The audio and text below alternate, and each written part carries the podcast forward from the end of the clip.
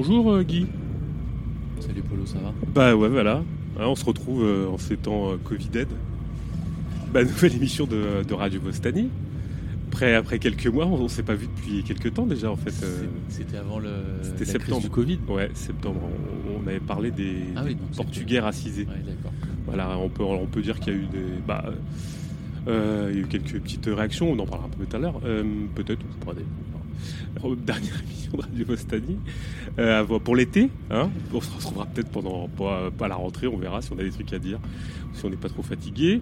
Euh, petit rappel, bah, Radio Vostani, euh, radio fête de briquet de broc, de rencontres. Alors on a rencontré, d'ailleurs c'est très marrant, on a rencontré quelques personnes, on a eu des messages, enfin on pourra peut-être en parler au fil de l'émission. C'était très sympa. Euh, Raconte-nous oui, bah, je le raconterai après. Avant de lancer.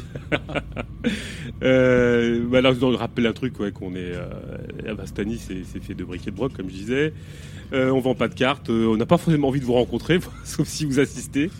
Euh, non, non, on n'a pas, on n'a pas beaucoup de temps, donc euh, voilà. On est un peu fatigué en ce moment, on est toujours un peu fatigué, c'est normal, on travaille. Donc euh, voilà, bon, euh, oh, là, on va essayer de, de, de faire un petit peu le point sur les, quoi, sur les, ouais, comme on disait, 10 mois qu'on s'est pas vu.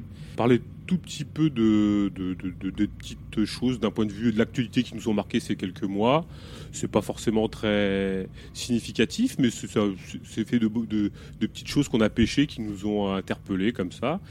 Et puis euh, après, on parlera un petit peu de bah, d'un numéro de d'un de camarades qui euh, numéro de nos camarades de la mouette enragée qu'on fait un qu'on fait un, un numéro qui est le numéro 37 qui nous semblé bien sympathique, qui s'appelle Résister à la machine, et qui en fait euh, traite pas mal d'enquêtes ouvrières. Donc on va, grâce à leur, euh, à leur travail, interroger un peu l'enquête ouvrière, euh, ses grandeurs, ses limites, ses, euh, ses possibilités. C'est voilà, on va, grâce à ce, grâce à ce numéro qu'on vous invite à, à vous procurer au- auprès de nos, nos copains de la mouette enragée de Boulogne-sur-Mer. Et puis après, on discutera de, bah, on mettra un peu en lumière notre interrogation, euh, enfin en lumière, ou en tout cas en perspective notre interrogation sur l'enquête ouvrière, justement, au travers de témoignages, euh, alors qui ne sont pas à proprement parler de l'enquête ouvrière, bien que, même si on enfin on peut l'interroger, euh, qui sont des témoignages de gens qui qui, de, qui, qui, travaillent, enfin qui sont dans le monde du travail, qui interrogent leur, leur, leur mode de travail, la manière dont ils produisent, la manière dont ils s'inscrivent dans le rapport salarié.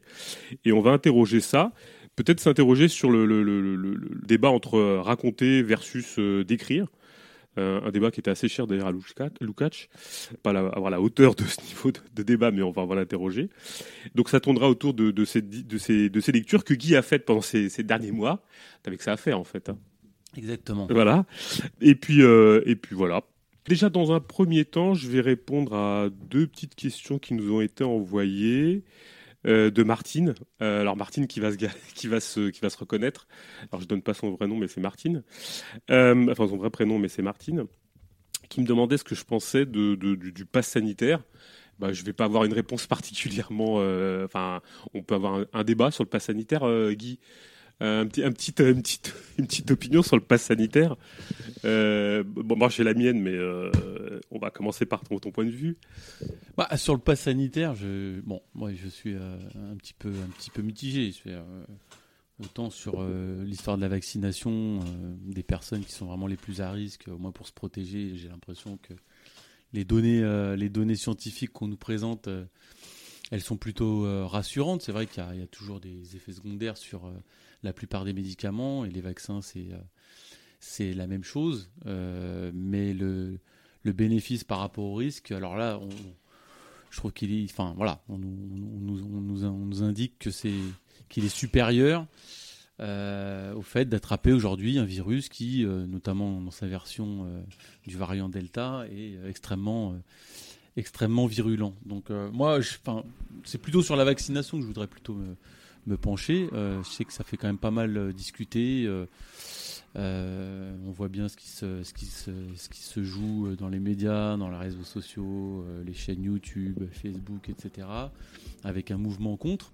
Ouais, c'est la dictature, il paraît quand même. Ouais, alors moi sur le pass sanitaire, je suis assez mitigé. Je suis pas très, euh, je sais pas, enfin voilà, je- sur cette obligation euh, déguisée. euh, je trouve que on, bah, quelque part, c'est un petit peu le dernier recours pour essayer d'obliger les gens à se vacciner, ce qui est bien malheureux parce que finalement. Oui, est-ce que c'est pas ça qu'il faut interroger plutôt bah, Moi, c'est plutôt ça qui m'interroge. L'incapacité, euh, alors je peux comprendre les réticences d'un point de vue strictement scientifique, enfin, à se méfier de choses, et, ça, on peut bien le comprendre.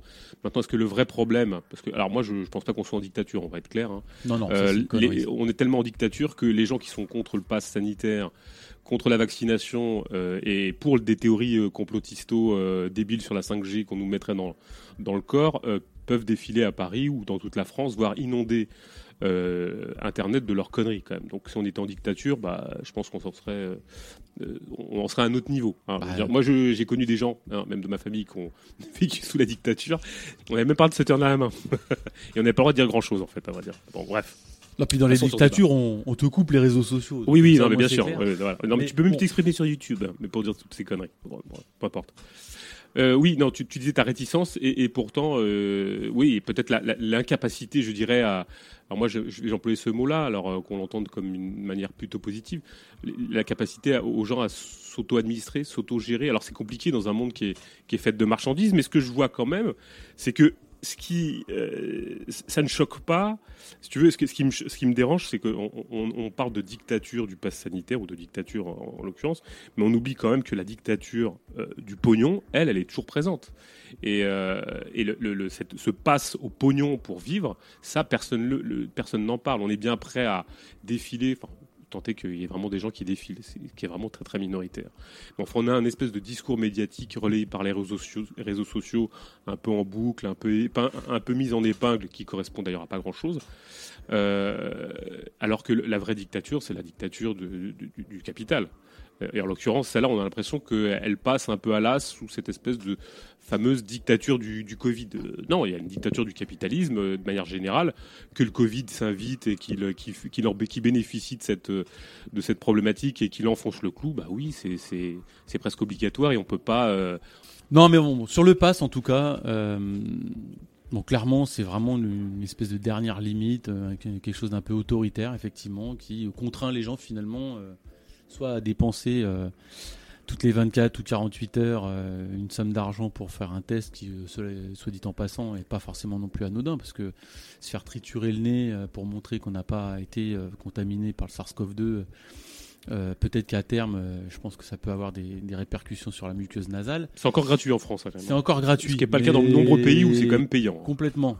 on, pourrait même en parler. Mais bon, ça, à la limite, ici en France, c'est gratuit. Euh, ça va devenir bientôt payant parce que ça va être, ça va être comment dire considéré comme, comme, comme du confort. Et effectivement, comme euh, le gouvernement, bah, il veut pousser les gens à se vacciner, ce qui marche finalement plutôt pas mal pour le moment. ce qui est assez désastreux d'ailleurs, d'une certaine manière. Bah, je il a fallu euh, un, peu, un peu de bâton pour que les gens réagissent. Quoi. Malheureusement, oui. Alors après, euh, bon, je pense qu'il y a beaucoup de, une part de. Enfin, en plus, on l'a tellement entendu, y compris dans les médias, qu'on enfonce des portes ouvertes. Mais effectivement, il y a pas mal de gens qui étaient plutôt dans une forme de, procrastination qui fait que voilà, on verra plus tard, on verra plus tard. Effectivement. Il y a beaucoup de gens qui ne sont pas dans les, dans tranches d'âge à, risque.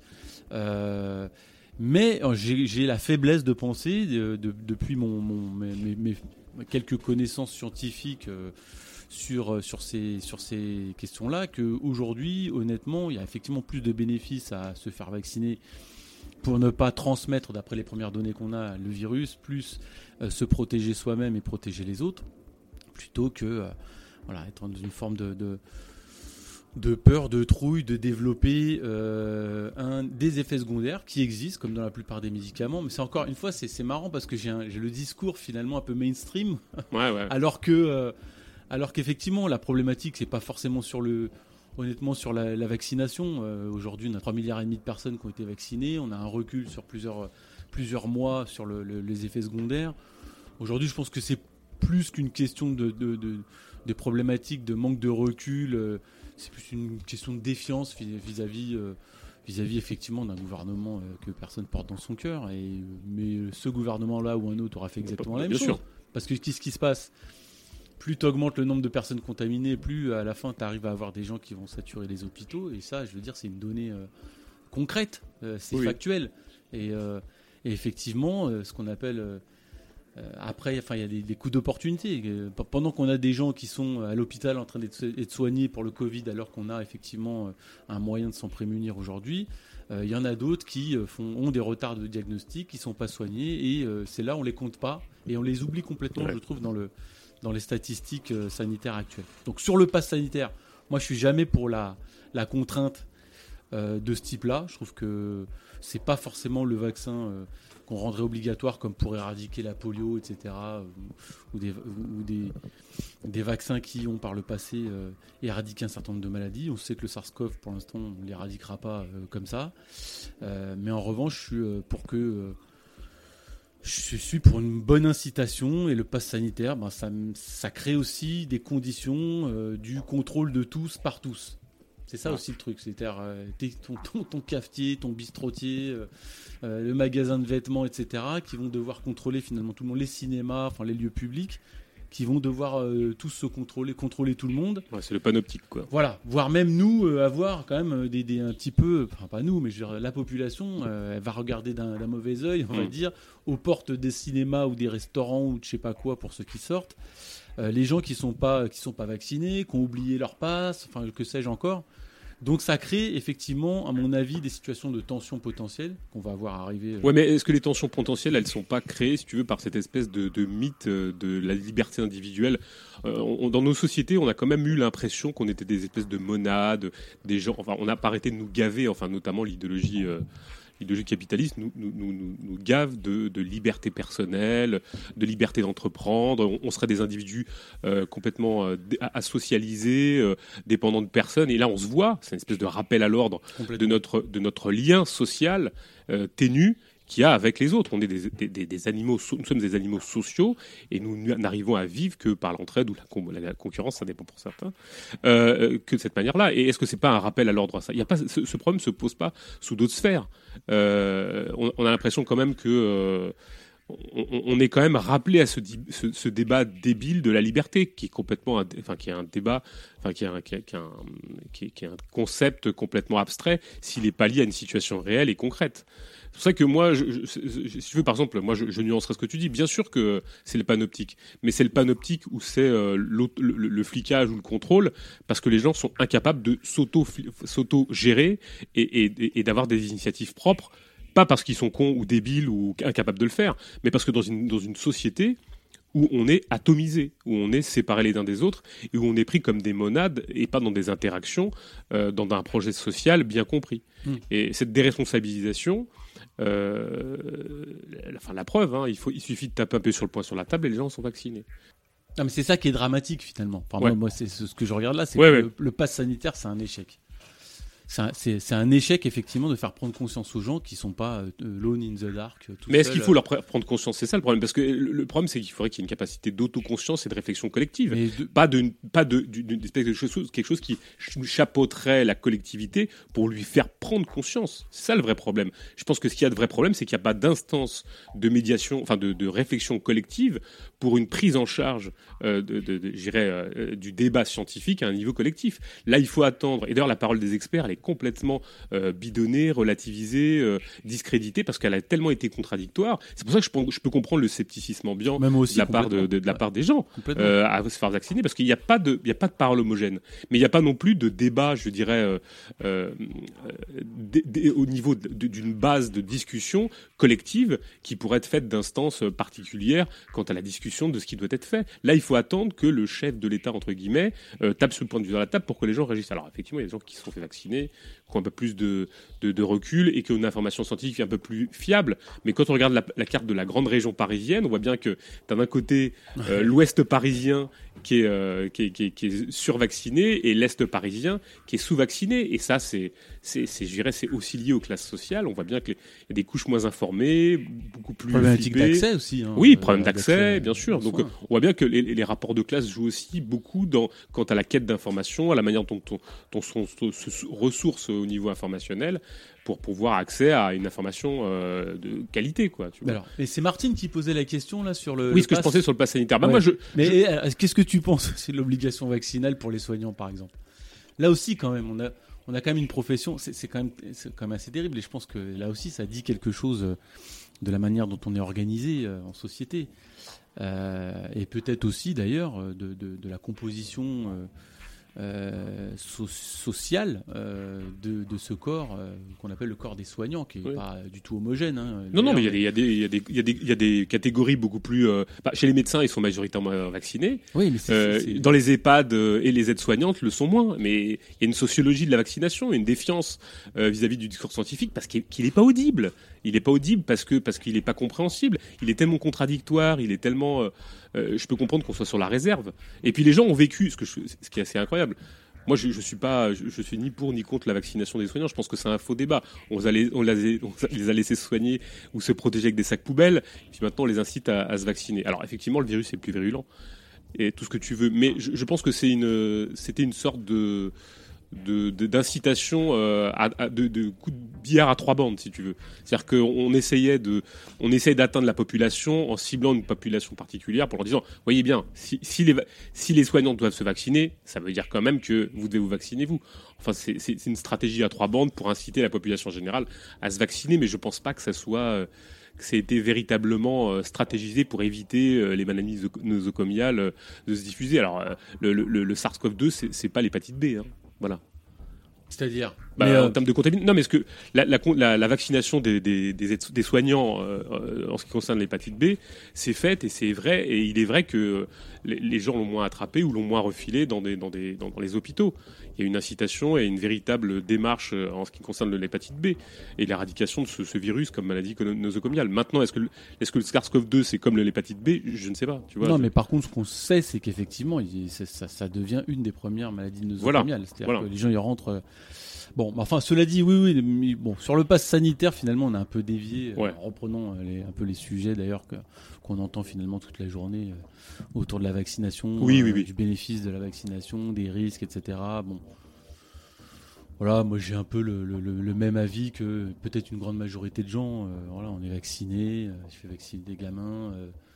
là aussi, je pense que voilà, c'est sur la vaccination des ados, j'ai eu quand même à un moment donné euh, pas mal de, réflexions en me disant euh, c'est quand même dommage d'arriver à vacciner une, population euh, jeune sans facteur de risque du tout et qui a peut-être d'ailleurs plus de risques sur des myocardites ou des, effets secondaires qui sont liés au vaccin qui sont démontrés aujourd'hui. Hein. alors avec un, taux un taux extrêmement faible, hein, comme, comme, beaucoup de médicaments, mais d'être rare d'en être contraint finalement à les vacciner là, euh, avec ces questions de passe de, de passe euh, de passe sanitaire euh, parce qu'effectivement eux aussi sont très transmetteurs de, du virus mais à faible risque parce qu'on a une grande partie de la population à risque qui n'est pas vaccinée. Ça aussi, ça pose, ça pose des questions qu'on se disait tout à l'heure sur la responsabilité finalement collective. oui, c'est ça. Mais ce qui l'emporte? On a vraiment je, une société pense que qui ça, nous pousse, voilà, aujourd'hui à effectivement être dans une approche euh, très auto-centrée. Euh. Non, c'est le, le, récit libéral qui est un peu mis à mal. Moi, je pense aussi. Dans le sens où euh, on, était des monades et on s'aperçoit que, que non on est tous liés les uns aux autres. Moi, personnellement, dans l'absolu, je vais donner mon, opinion. Je, moi, je suis pas choqué par la vaccination, enfin pas du tout. Même d'ailleurs, je suis même plutôt pour la vaccination. Et je ne suis pas, euh, le, le pass vaccinal ne me choque pas. Pour voyager, je peux, je peux le comprendre dans le sens où, quand on part dans un pays étranger, il y a des certains types de vaccinations qui sont nécessaires et obligatoires. Et tu ne voyages pas à l'étranger sans avoir certains types de vaccinations pour la malaria, pour des fièvres particulières, et dans des pays étrangers. Bon, pourquoi pas Et donc, si ça doit s'imposer, bah, ça s'imposera. Ça sera pas un, moi, ça me pose pas de problème. Euh, le traçage numérique me pose plus de problèmes. Il faut espérer qu'il y ait un vrai, euh, que, qu'il y ait un vrai mouvement de, de, de, contrôle de la part des, des intéressés sur ce truc-là, et peut-être de, réaction. Peut-être, je pense que ce sera plus à ce niveau-là qu'il faudra opérer quelque chose. Mais bon, tout ça se situe dans, un, dans, dans, dans le cadre d'une gestion euh, de la marchandise. Et c'est pas vraiment mon, mon, propos.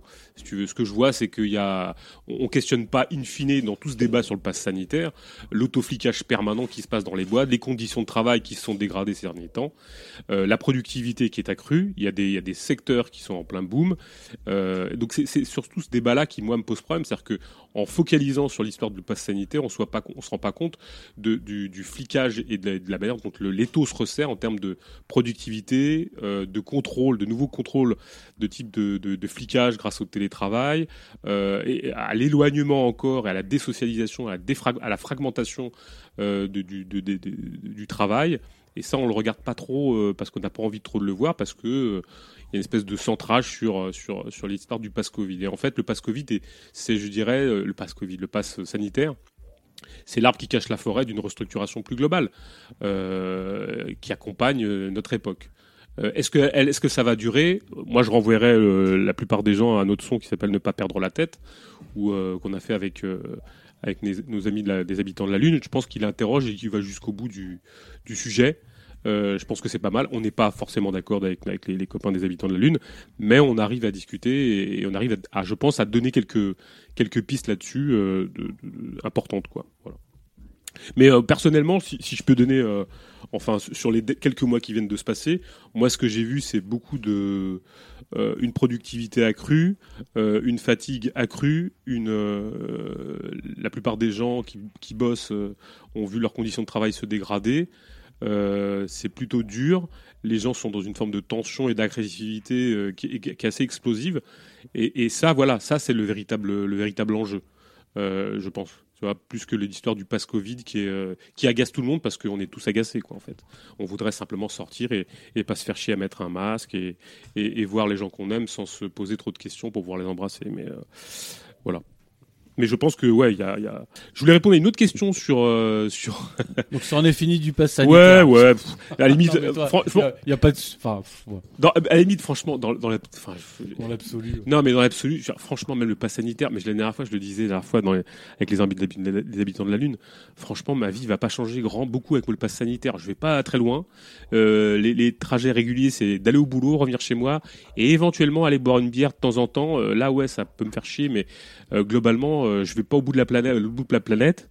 Euh, je vais pas me gaver dans les centres commerciaux et ben, j'ai pas les moyens et je vais pas. Enfin voilà, donc ça va pas changer grand chose. En revanche, ce qui me tombe sur la gueule quotidiennement, c'est la productivité, le malaise des collègues, l'agressivité des, gens de manière générale. Ça, ouais, je le me le mange. Ça, c'est. Non, puis on a des données objectives. Je veux dire, avec la crise du Covid, l'isolement, etc. Enfin, oui, bien sûr. Si on veut éviter encore tous ces, tous ces reconfinements, tout cet isolement, euh, toutes ces problématiques aussi d'organisation du travail. Euh, euh, enfin, je, pense que là, aujourd'hui, objectivement, je pense, à part le vaccin, je vois pas. je vois pas. ce Qui peut... Non, mais en utilisant l'outil, quoi. on, a des données qui montrent que les gens, bah, ils ont été isolés, ils ont augmenté leur consommation de tabac, d'alcool. Ouais. je, je confirme. De sport. Non, non, mais je veux dire, il y a pas mal d'études quand même qui sont sorties. Une de, qui non, puis une vague psychiatrique. Cas. Ouais, de vagues psychiatriques. Donc, si tu veux, il y a quand même des conséquences sanitaires aujourd'hui qui sont assez peu visibles, je trouve. Et pour, pour, le coup, s'il fallait les objectiver, on relativiserait beaucoup le pass sanitaire, le pass sanitaire et la question de la vaccination en termes de, de bénéfices-risques. Mais je parle de bénéfices-risques collectifs. Oui, oui, oui. Parce que là, beaucoup de gens, non, mais le c'est que si on s'arrête aux bénéfices individuels effectivement, ça, ça voilà. oui, je suis entravé dans ma liberté personnelle. Mais attends, mais c'est comme si les gens flottaient, c'est dans l'air, je ne sais quoi. Et tout ça, c'est très marrant parce que ça vient quand même beaucoup. Alors, j'ai entendu ces discours un petit peu à l'extrême gauche, quand même euh, quelque peu, mais je l'entends quand même beaucoup à l'extrême droite et c'est très marrant, quoi, de l'entendre à l'extrême droite parce que franchement, euh, bref, peu importe, les gens euh, peuvent, peuvent interroger les, paradoxes et les contradictions des, des gens. Euh, oui, une petite question sur euh, sur les auditeurs de Radio Vostani. Alors, on, on, nous n'anonymons pas euh, de chaîne YouTube par plus particulièrement. Alors, on met nos, nos, sons sur SoundCloud. Euh, sur, la radio, vous pouvez écouter les émissions en, ligne, vous pouvez les télécharger directement sur le site internet.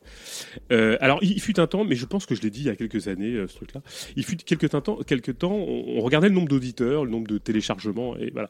Et en fait, on a quitté cette optique parce qu'en en fait, mais je crois que je l'ai déjà dit, ce qui nous intéresse, c'est les rencontres. Alors, il n'y en a pas beaucoup, mais quand il y en a, alors la dernière fois, je remercie, il se reconnaîtra, Yanis, que j'ai rencontré, il n'y a pas longtemps. Bah écoutez, euh, cette rencontre était très sympa, euh, très très satisfaisante.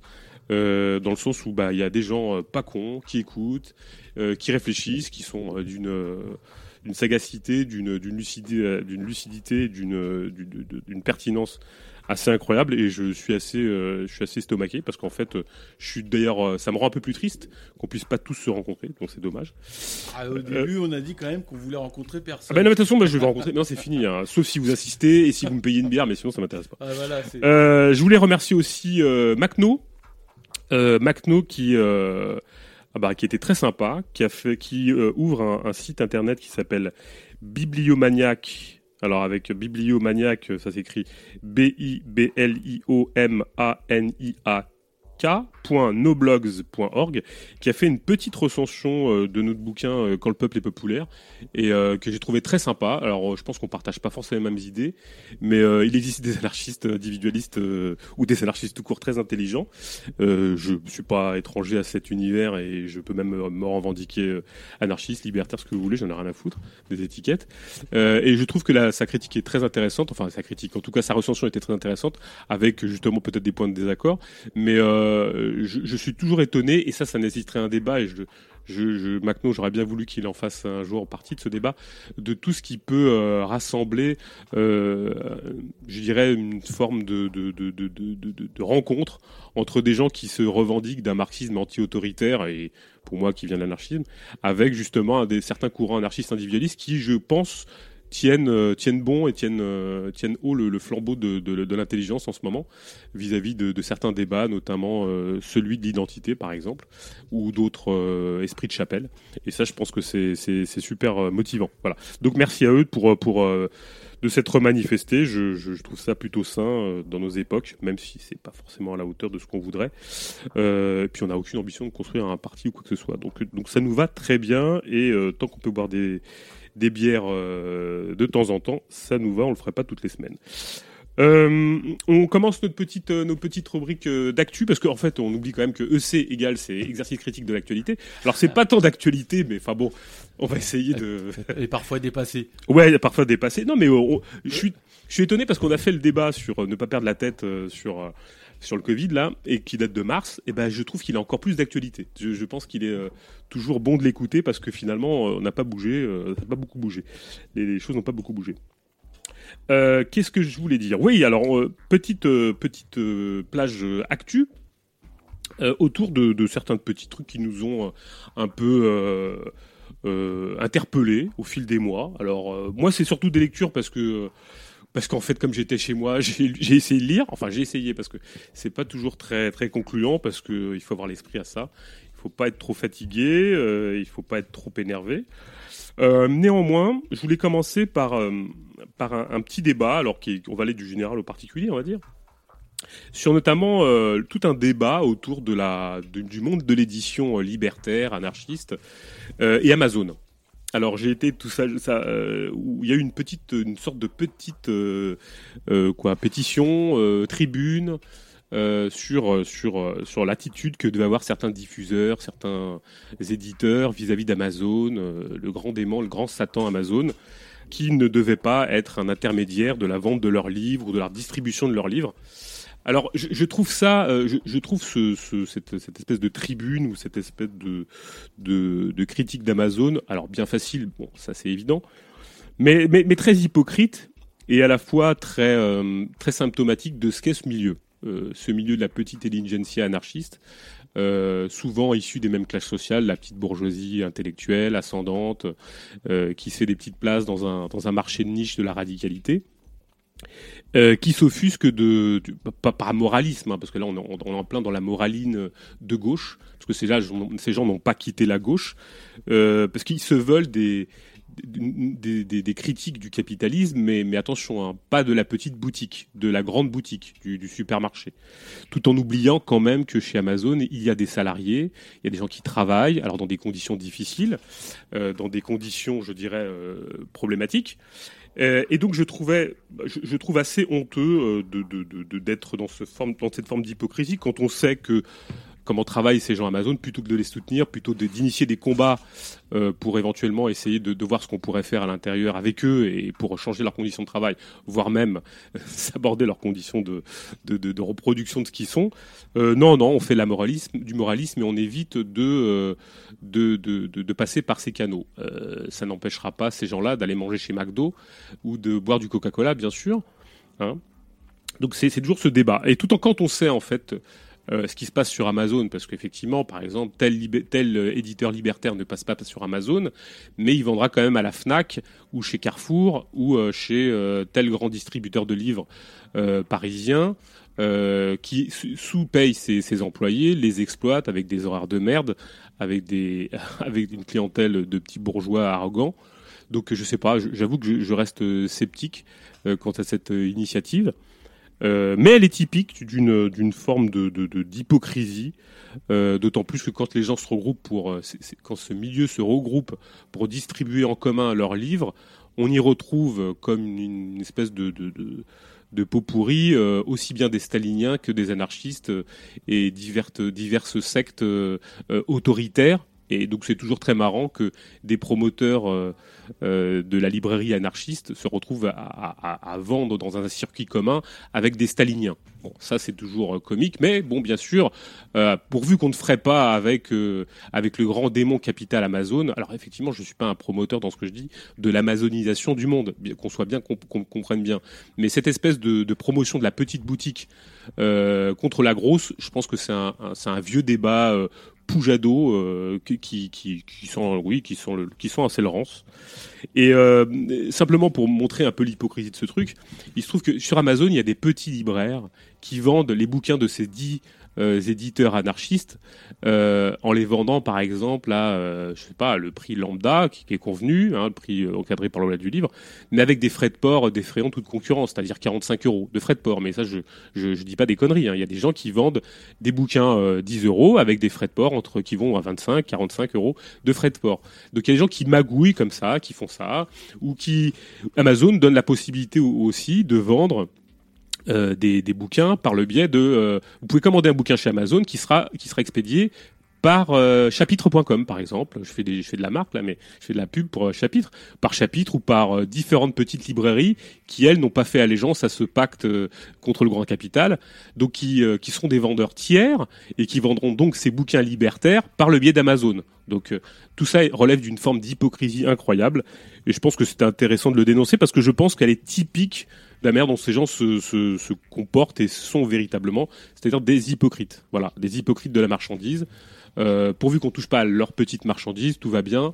Mais euh, quand il s'agit de, voilà euh, des autres, là effectivement, c'est moins bien, hein, parce qu'il faut quand même défendre le petit commerce. Hein. Autogérons nos petits commerces libertaires en payant les gens au lance-pierre. C'est parfait pour finir sur cette histoire d'Amazon, j'aurais parlé d'un parce qu'il y a quand même des gens qui luttent Amazon, qui essaient de faire des choses. Alors on a tout cette petite hypocrisie des intellos de gauche, euh, du milieu euh, intellectuel de gaucho-gauchiste, euh, anarchiste qui qui, fricote avec, la marchandise et qui palabre avec elle hein, tout le temps. Mais on oublie quand même qu'il y a des gens qui luttent à l'intérieur de ces boîtes. Et je voulais lire le, ce que j'ai. Alors je sais pas si c'est un fake ou quoi. Si on a des, si on a des, des retours sur ce truc-là, bah, je voudrais bien parce que je trouve que ce, petit truc est vachement intelligent et, euh, et ça mérite vraiment d'être critiqué pour voir qu'il y a des gens qui sont pas des gogos. Alors c'est sûr, il est signé par la CFDT Amazon, Amazon Logistique et j'ai trouvé qu'il était vachement bien. Ça s'appelle Petit guide de survie chez Amazon. Quelques astuces pour éviter de se faire broyer par la machine. Alors 1. Ne pas considérer cet emploi comme une chance ou une aumône. Vous vendez votre travail, ce n'est pas Amazon qui vous fait un cadeau en vous embauchant. 2. Le service RH est un service de gestion des ressources humaines, pas un service pour vous aider. 3. Les assistantes de prod ne sont pas là pour gérer vos problèmes. Elles sont un relais entre vos problèmes et la personne, qui ne les résoudra pas. Accessoirement, si les assistantes sont sympas, cela permet de vous faire patienter. 4. Le travail chez Amazon use les corps. Ne faites pas les filous. Dans le cas contraire, dans, les 3 ans, vous aurez des problèmes articulaires. 5. Le manager n'est pas là pour vous faire plaisir. Il est là pour obtenir une promotion, des actions Amazon et pour apprendre son métier. N'attendez rien de lui. 6. Vous filez une crêpe ou une banane, voire un pins, ce n'est pas une récompense. Il s'agit juste de vous infantiliser les NAO, c'est-à-dire les négociations annuelles de, je sais plus comment ça s'appelle, de. Euh, alors là. Bon, les, les négociations annuelles d'objectifs, je crois, un truc comme ça. Bref. n'ont pas pour objet de récompenser votre investissement. Il s'agit de faire en sorte que tout le monde continue de bosser sans faire de vagues. Vous n'aurez donc pas de proposition suffisamment basse pour être remplable et suffisamment haute pour que chacun se taise et bosse. 8. Associate est un mot qui n'a pas de sens. Si vous étiez associé, vous seriez respecté, rémunéré en conséquence. Préférez le mot salarié ou employé qui correspond le plus à votre statut réel. 9. Si une entreprise fait des publicités TV pour recruter, cela signifie nécessairement que les boulots sont un peu moisis, quand même. Exemple McDo, Auchan, Carrefour, Armée, Amazon. Les bons emplois ne nécessitent pas de pub TV. 10. Ne faites jamais confiance à Amazon lorsque vous êtes malade ou accidenté. L'intérêt de l'entreprise est que vous ne perceviez pas votre argent. 11. Ne faites jamais rien oralement. Les paroles s'envolent, les écrits restent et sont utiles en cas de problème. Gardez une trace de tout ce que vous faites avec Amazon. Euh, je pense que ça vaut toutes les démonstrations euh, contre l'hypocrisie justement de, de, ces, euh, toute cette de toute camarilla de, gens bien entendus qui, gardent leur prébande de, diffusion de leur petit discours bien compris. Je, pr- je préfère 100 fois ce tract fait par un type de la CFDT Amazon que tous les discours de soi-disant libertaires ou anarchistes ou d'extrême gauche ou du parti communiste euh, stalinisé euh, qui se qui, qui s'empilent sur des, des, des bouquins de 550 pages. Voilà. Ouais. J'ai euh, retrouvé une référence de- du, du ouais. Dans, euh, dans une chronique euh, de l'Humanité Dimanche et puis sur le blog Mediapart. Alors bien, bon, mais merdier à c'est part. une, une chronique de Gérard Filoche. Oh, bah, Bon, non, pas dommage. Gérard Ah, Filoche. là, je viens tout gâcher. non, c'est pas possible. Là. tu peux pas faire Gérard Si, Filoche. c'est dommage. Non, mais il va encore pleurer là. Mais bon, mais- non, mais même lui, même lui est en train de dire qu'une fois n'est pas coutume, il citait euh, un texte de la section CFDT d'Amazon Logistique. Voilà, voilà. Donc il doit avoir les références. Mais effectivement, tout Donc ce c'est que- pas un ce fake. que tu as lu, non, bah ça a Voilà. priori c'est pas un fake. Donc je préfère, je préfère quand même ce, ce texte-là. Je, je pense qu'il est, qu'il est plus intéressant que toutes les, toutes les, les amoncellements de belles théories euh, libertaires euh, dans des papiers en quadricomie euh, qui s'affichent dans, sur les étals de Libéré pour nous inviter à nous dé- à décroître ou à se rebeller, je ne sais comment, avec l'argent de papa. Voilà. Bon bref. Ça c'était le. Euh, Parce que là ils, sont dans le, ils sont dans le dur là, si tu veux. Oui, ils sont dans le dur là. Ils, ils bossent et plutôt que de leur cracher dessus ou, ou de faire style, on passera pas par eux, euh, défendez-les, donc, défendez-les, euh, luttons avec eux, j'en sais rien. Enfin, faisons quelque chose qui qui, qui mène à, à résister ensemble, pas à pointer du doigt. C'est comme si on refusait d'aller chez McDo et ou je sais pas quoi. Enfin, ça, alors que c'est les mêmes qui vont chez McDo, qui boivent du Coca et ça les empêche pas d'avoir des iPhones et de et d'avoir des ordinateurs, des PC. Alors que Bill Gates, c'est c'est la- c'est la- une des plus grandes fortunes qui n'ait jamais existé grâce aux ordinateurs. Ça les empêche pas d'utiliser euh, l'empire Microsoft. Quoi, Ouais, tu vois. bon, Enfin, peu importe. patrons de Tous librairie, ces- c'est des saloperies. hein. Tous ces, tous ces débats sont, sont débiles et, et moralistes. Bref, euh, voilà. Euh, tu voulais réagir, euh, Guy? Non, là-dessus, Non. euh, non, non, j'écoutais, non, parce que bon, tu sais, moi, je suis le, je suis le grand témoin de Ah, l'émission. t'es le témoin de l'émission. tu seras moi à la fin de l'émission. Je, je suis là pour. euh, J'avais, j'avais une autre petite, euh, une autre petite lecture qui m'avait. Alors, je l'ai pas vu, j'ai pas lu le bouquin en entier parce que je l'avais déjà lu il y a 20 ans. Et mais ça m'a fait rire parce que je l'ai feuilleté dans une librairie. Alors, je ne citerai pas laquelle. Ils osent vendre cette horreur. Enfin bon, Amazon. peu importe. Non, pas Amazon, je peux pas. c'est pas une librairie. Ouais, j'aurais pu. mais- Bon, parce que là, on peut, on peut regarder les bouquins à l'intérieur pour s'éviter de, de lire des merdes quand même. Alors, je voulais parler d'une bouse. Euh, alors, cette bouse, euh, c'est- en fait, c'est la rubrique euh, Faites des économies avec Vostani. Ça rime en plus. Euh, c'est le bouquin de Christophe Boursier qui s'appelle Nouvelle histoire de l'ultra-gauche, édité chez, chez les catholiques là, de, du CERF. C'est très marrant quand même, c'est, quelle ironie. Mais je pense qu'il avait été édité chez De Noël avant, enfin, de mémoire. C'est une réédition? C'est une réédition, alors augmentée, mais augmentée d'une et qui montre la, débilité d'individus quand même. Euh, donc c'est très marrant. Alors euh, donc c'est une histoire de l'ultra gauche. Je vais pas vous faire l'histoire de l'ultra gauche si ça vous intéresse. Vous racontez. D'ailleurs vous avez une petite rubrique euh, qu'est-ce que l'ultra gauche à côté là. Il y avait un très bon texte édité chez Spartacus, aux éditions Spartacus. Vous le lirez, c'est très bien. Alors. Mais euh, ça m'avait fait rire, c'était ce, ce, ce, ce bou- ce- ce bouquin de, enfin, en tout cas c'est l'intro du livre de, de, de Bourset, il m'a fait beaucoup rire. Parce que euh, il parle d'ultra gauche et il dit l'ultra gauche n'est pas l'extrême gauche. Bon, soit, pourquoi pas. Je vous laisse rentrer dans les détails du livre. Vous verrez pourquoi. Je vais pas faire un cours ici là-dessus. Mais euh, il nous dit, et ça, je- je trouve que ça vaut son pesant de cacahuètes. Alors je cite. Alors j'ai fait des photos, hein, j'ai pas acheté le bouquin. J'ai fait des photos que j'ai agrandies. Alors il dit De nos jours, les enfants de l'ultra-gauche agissent dans les ZAD. On les observe dans les blocs autonomes ou black blocs qui, perdus pour les manifestations, ils se dressent contre les projets qui, à leurs yeux, défigurent les paysages ou nuisent à la vie quotidienne. Ils se tiennent en pointe des fronts écologiques. Ils organisent l'aide aux sans-papiers. Ils participent au combat antifa, c'est-à-dire antifasciste radical. Ils se positionnent dans le renouveau de l'autonomie. Ils se trouvent à la pointe des blocages dans les facultés. Alors ça, je veux dire, c'est tout ce que n'est pas l'ultra-gauche, d'une certaine manière. Ce n'est pas l'ultra-gauche, euh, euh, comment il s'appelle Christophe.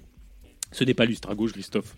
Et, c'est bien justement, c'est bien le signe de la mort de l'ultra-gauche, ou, je dirais d'une certaine perspective.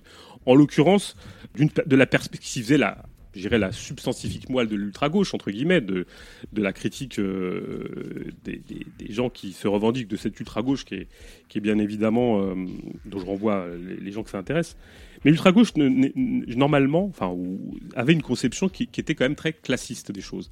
Or, la plupart de ce que nous resserre euh, notre ami euh, c'est du ressort de l'écologisme radical ou de l'antifascisme. Quand on sait la critique de l'antifascisme qui a été initiée par, euh, par la gauche communiste, parce que c'est de ça dont, on parle, euh, la gauche communiste, la critique de l'antifascisme, la critique des luttes parcellaires, donc euh, tout l'aspect zadiste, tout l'aspect antifa, tout l'aspect black bloc, émeutier, c'est tout le contraire de l'ultra-gauche. L'ultra-gauche, ou en tout cas la gauche communiste telle que je l'entends, l'ultra-gauche germano-hollandaise, c'est toujours revendiqué d'une conception de classe, euh, c'est toujours revendiqué d'une conception apartidaire, euh, contre les luttes parcellaires, alors euh, contre les luttes euh, séparées, on va dire.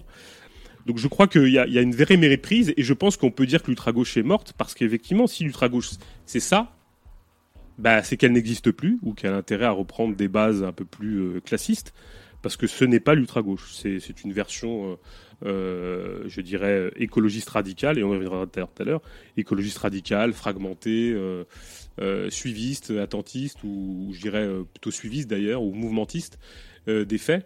Euh, or, la problématique de, de- ce qui caractérisait la, gauche communiste germano-hollandaise, ou l'ultra-gauche de manière générale, dans tous ses aspects divers, alors que lui re- re- reprend, enfin regroupe entre les anarchistes et certains situationnistes, par exemple, c'était quand même, euh, c'était quand même de, de foutre en l'air la société de manière complète et globale, pas de faire des ZAD. Voilà.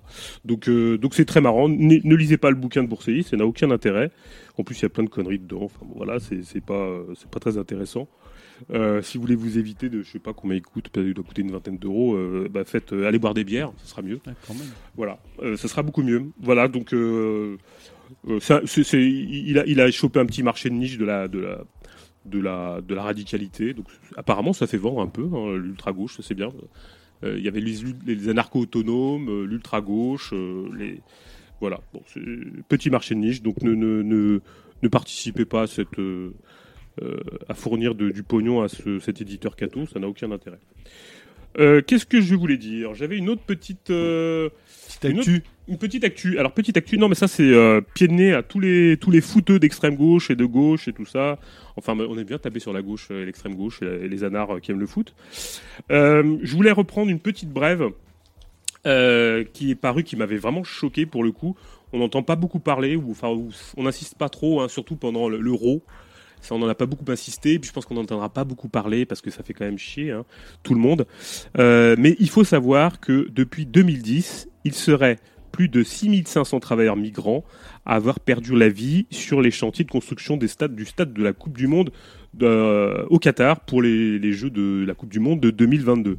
Donc entre les chaleurs à la chaleur intense, les chutes, les insuffisances cardiaques, les accidents de travail, c'est près de 6500 personnes qui sont mortes en euh, 10 ans, 11 ans. Donc c'est énorme. Euh, alors on- bien sûr, on préfère parler du foot populaire, on préfère parler du foot de gauche, du foot à papa, du foot keynésien, du foot qui sort les gens de la misère. Mais euh, parler des conditions de travail des gens qui meurent, qui meurent, ça, euh, les aficionados du foot de gauche ou du, du foot euh, autogéré, ça, euh, ils veulent pas en entendre parler. Alors euh, ça, ça, ça m'attriste qu'on en soit à ce niveau de de, complaisance vis-à-vis de la peste émotionnelle sportive euh, et, et qu'on ne dénonce pas les vrais trucs, quoi. C'est-à-dire, euh, en l'occurrence, que c'est honteux qu'on se retrouve face à une- cette situation, quoi. Ouais, mais tu sais quand même que il y a toute l'équipe d'Italie qui vient de remporter euh, la Coupe d'Europe Et alors? Et qui a reversé toutes ses primes de match, À 5 qui millions 200 000 euros, Ouais. aux hôpitaux. Ah, c'est bien ça. Donc- ah oui, quand même. Ah L'honneur est sauf, relativise un peu. Ouais. L'honneur est sauf. Bon, Ouais, voilà. j'ai- J'ai lu ça là tout à l'heure. euh, Je me suis dit, voilà, on en est là, l'aumône. euh, Non, mais moi, surtout de manière générale, il n'y a, pas de critique. C'est ce que je trouve, à part euh, une, une frange très minoritaire. Je pense à quel sport, à, à des gens euh, qui faisaient partie de cette revue et qui existent encore. hein. Euh, quel sport et ses publications. Alors après, on aime ou on n'aime pas. Il y a des choses que j'aime moins d'ailleurs dans les productions de, maintenant de, de quel sport. Mais, euh, c'est une critique qui est très très minoritaire et je, n'ai pas de, je ne vois pas poindre à l'horizon une critique d'une quelconque mise, en cause de la domestication des corps. Autant on s'offusque du pass sanitaire, mais quand les foules euh, se précipitent dans les stades, en ce moment ça me fait plaisir, ils sont moins dans les stades, mais quand les- les gens sont domestiqués dans leur corps, dans leur esprit, euh, grâce à la peste émotionnelle sportive, personne ne tique, tu vois. Mais quand, euh, par contre, quand on, on les laisse pas circuler parce qu'ils ont un pass sanitaire, là, ouais. Mais quand on les domestique tous les jours, quand on les abreuve de, spectacles sportifs, euh, diffusés, l'actualité sportive, l'actualité se résume à l'actualité sportive. quand on est abreuvé de ces, ces conneries-là à longueur de journée, personne ne s'offusque de ce déferlement totalitaire de, de la prise, de, de la, de- du management des corps et des esprits et de ce que ça met en lumière, en l'occurrence la guerre de tous contre tous, le culte de la performance, le culte de la d'une certaine euh, une certaine compétition, compétitivité, ça personne s'offusque. Par contre, un putain de défouloir raciste. Ouais, en plus, ouais, raciste, passé, euh, homophobe, ce que tu veux, voilà. Donc c'était ça. Donc euh, on préfère parler des du, du, du sport autogéré ou du foot antifasciste ou voilà. Mais quand il faut parler des vrais trucs, c'est-à-dire qu'il y a 6500 personnes, on en parle, on fait une petite manchette et après on fait un des gros titres sur ah oui le foot de gauche, euh, le Red Star, euh, ah oui les équipes de gauche. Enfin bref, tout ça c'est tout c'est du spectacle euh, qui vient alimenter de toute façon le grand spectacle, le grand show de euh, du spectacle de manière globale, parce que c'est un peu pareil que, que... Mais ce foot progressiste là, Ouais. c'est minoritaire, je veux dire. non, mais je pense que c'est- du même débat que l'hypocrisie des gens de gauche vis-à-vis de l'édition. L'édi- La petite édition comprend la grosse, et le petit foot de gauche comprend la grosse. Sans le grand foot, sans le foot, le gros foot, le gros foot de financier, capitali- capitalistique, euh, euh, impérialiste, ce que tu veux, t'as pas le petit foot. Tu vois, il n'existe que parce qu'il y a le gros foot qui peuvent, se mettre en opposition vis-à-vis du gros foot. Ouais, nous on fait pas du grand foot, on fait du foot, euh, du foot de gauche, du foot entre nous, du foot où on a des valeurs, tu vois. Mais bon, c'est quand même la compétition, il faut quand même gagner les autres et il faut quand même, euh, il faut quand même gagner. On a quand même des drapeaux et puis voilà. Bref, non, on fera. Bref, tout ça est catastrophique. Donc voilà le, le Qatar 2022. Voilà, bon, donc euh, si vous voulez, euh, j'invite les éditeurs euh, d'extrême gauche et anarchistes à faire un petit livre sur le Qatar 2022, hein, qui ne vendront pas sur Amazon. Voilà. Je, alors autre, lecture. Alors autre lecture qui m'avait, qui m'a intéressé. Alors je vais prendre le bouquin parce que celui-là je l'ai. C'est un bouquin. Alors j'aime bien cet auteur. J'aime bien cet auteur jusqu'à certaines limites d'ailleurs. C'est Philippe Pelletier. Alors Phili- Philippe Pelletier, c'est un nanar. Je pense qu'à l'époque il avait, il était à la Fédération anarchiste. Je me demande s'il y est encore d'ailleurs. C'est un géographe. Et euh, je suis, de, je, suis quelques, depuis quelques années ces, ces, ces. Je trouve que d'un point de vue strictement historiographique, il est, il est intéressant. Euh, Je, je pense que c'est une bonne source. Il avait fait paraître chez Nada euh, l'effondrement et capitalisme vert, effondrement et capitalisme vert, la collapsologie en, question. Je trouve que c'est un, c'est un bouquin très, très documenté, très intéressant. J'invite à, le lire. Puis là, j'ai, feuilleté, enfin, j'ai lu quasiment, euh, Anarchie écologie, une histoire croisée, euh, que, j'ai trouvé euh, intéressant. Alors, je suis pas d'accord sur tout. Il y a des démarches qui me, qui me gênent. Mais je, trouve qu'il est intéressant d'un point de vue de l'histoire des idées. euh, je, pense que c'est un bon historien des idées que Philippe Pelletier. Après, donc c'est toute une réflexion croisée entre ce qui différencie l'anarchisme et l'écologie, avec euh, ces points de frottement et ces divergences euh, éclatantes et énormes en termes de, conception du monde, on va dire, de, de rapport à, la démocratie directe, euh, au capitalisme, au marché. Euh, en revanche, là où je suis un peu plus dubitatif sur ce bouquin que je vous invite à lire, hein, et puis vous prenez les, critiques que je vais vous faire comme vous voulez. Il est évident, alors là c'est l'esprit de parti de Philippe Pétier qui, qui s'assume comme, comme un anarchiste euh, entier, en- entier et ancienne mode. Euh, alors pour, pour exemple, quand, quand il parle de, de, de plus-value, euh, il peut absolument pas s'abstenir de parler de parler de, droit d'aubaine chez Proudhon en disant maintenant c'est lui qui l'a trouvé le premier. Alors voilà, on en est des fois à des petites choses de ce type-là qui, qui, qui, relèvent du ridicule, comme si ce débat n'était pas dépassé. Enfin voilà, Euh, ça, ça m'a. Il y a des petites choses comme ça où on voit bien qu'il y a une espèce d'esprit de parti sans qu'il ne soit bien sûr partidaire, mais anarchiste. Mais cet esprit existe même chez les gens qui se disent sans parti, de défendre absolument la doctrine, euh, euh, les principes, voilà. Je dis pas qu'il faut pas défendre de principes, mais enfin, euh, il y a des choses qui sont dépassées ou qui méritent d'être- remises en question, ou en tout cas questionnées. Euh, donc il y a cet, espace-là. Il y a, aussi le, euh, Philippe Pelletier parle du cas Bookchin. Alors, il, en parle, mais pas jusqu'au bout. C'est-à-dire qu'il reste très neutre.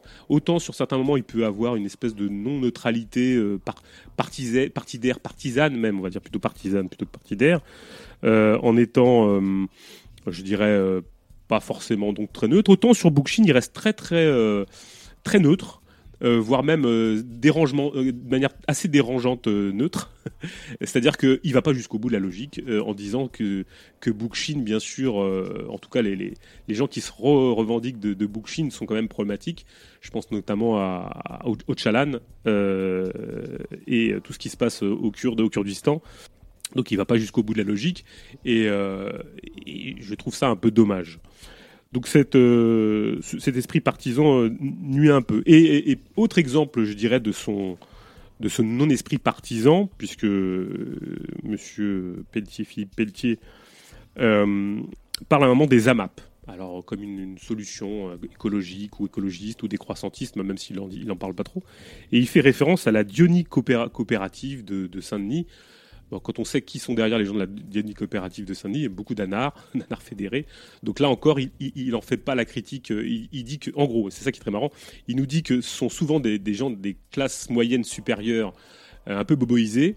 Mais quand il parle de la Dionie coopérative, euh, là, il en fait complètement abstraction, alors que ce sont des bobos des classes moyennes supérieures.